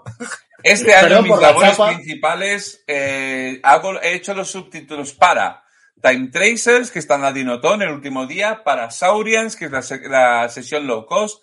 Eh, me- estoy terminando los subtítulos de Érase una vez en Uganda, que es el documental sobre Wakaliwood. Voy a estar traduciendo a Alan Hoffmanis de Wakaliwood con todas los, los, eh, las tertulias que va a dar. Y, y bueno, voy a estar entreteniendo la cola como siempre. Ah, y he hecho la mitad de los subtítulos de Future War, pero luego me dijeron que no hacía falta que siguiera y además me harté. Mm. Así que eso. Sí, eh, y además, eh, y además eso, estaba esta Tony ahí poniendo el, el puntito divertido a los subtítulos de algunas de las películas. Y a veces Pues- canto en las sesiones y a veces bailo en las sesiones.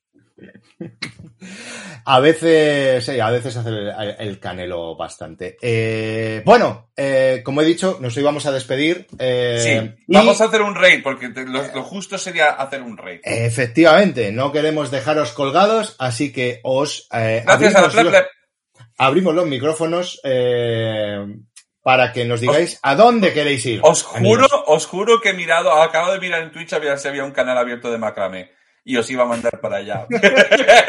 El otro día, de hecho, el otro día no sé dónde, no sé dónde coño os mandamos. Pero eran cuatro Ah, no, tíos hablando en era una un- mesa. Era una, no, era una entrevista con los... Eh, estaba entrevistando al, al este de cachondeo, no me acuerdo cómo se llaman. Eh, un grupo Ah, español de estos. Sí, no, no, no me acuerdo, no me acuerdo quién era, pero, pero bueno, no sé. A ver, A ver, eh, ¿qué, qué queréis que cante? ¿Qué queréis que cante? No Ghostbusters, que sería muy obvio. Ah, La gente quiere que... Si me seguís en Facebook, ayer grabé, ayer colgué dos canciones en Facebook cantando. eh, Mira, Film a Film Sánchez por eso, Que sí, sí, sí, que si están Film and Cheese, venga. Que los- Ahí vamos. ahí, ahí fue Ahí donde nos vamos.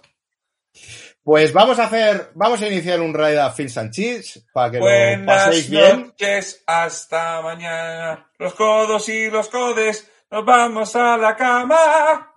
Qué bien, qué bien canta Tony, qué bonito. Eh, no, yo os voy a pedir, por favor, que refrenéis vuestra, vuestra pasión, porque es que Tony le das de cantar. Y ya me he abierto, además he dicho en Facebook ahora que solo voy a cantar competiciones. Así que pedidme canciones en Facebook y yo las canto. Le dais, le dais un poquito de, de manga y, y Tony se coge el abrigo entero y, y os deja una cuenta abierta en el Zara. Dicho esto, yo soy Oscar No sé, Tani. y esto ha sido ¡Cine por los. Hasta pronto, chao. ¡Chao, chao! There she was, just a walking down the street singing.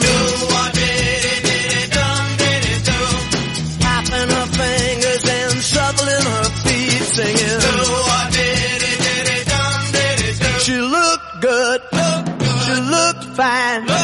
She looked good. She looked fine. And I nearly lost my mind. Before I knew it, she was walking next to me singing.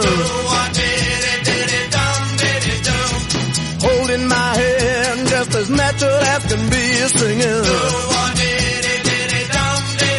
We walk on to my door. My door. We walk on to my door. Then we kissed a little more. Oh, I knew we was falling in love. Yes, I did, and so I told her all the things I'd been dreaming of. Now we're together nearly every single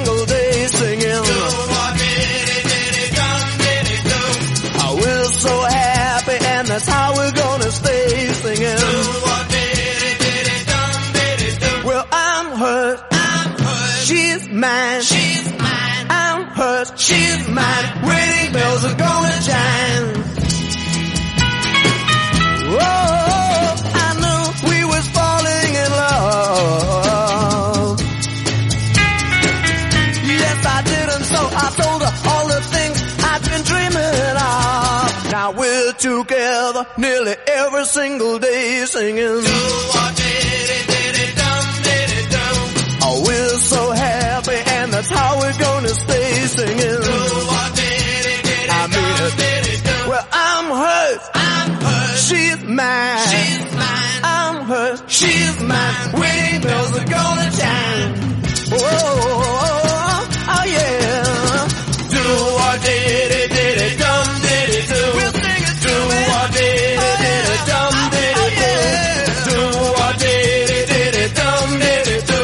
do. Saca la basura fuera.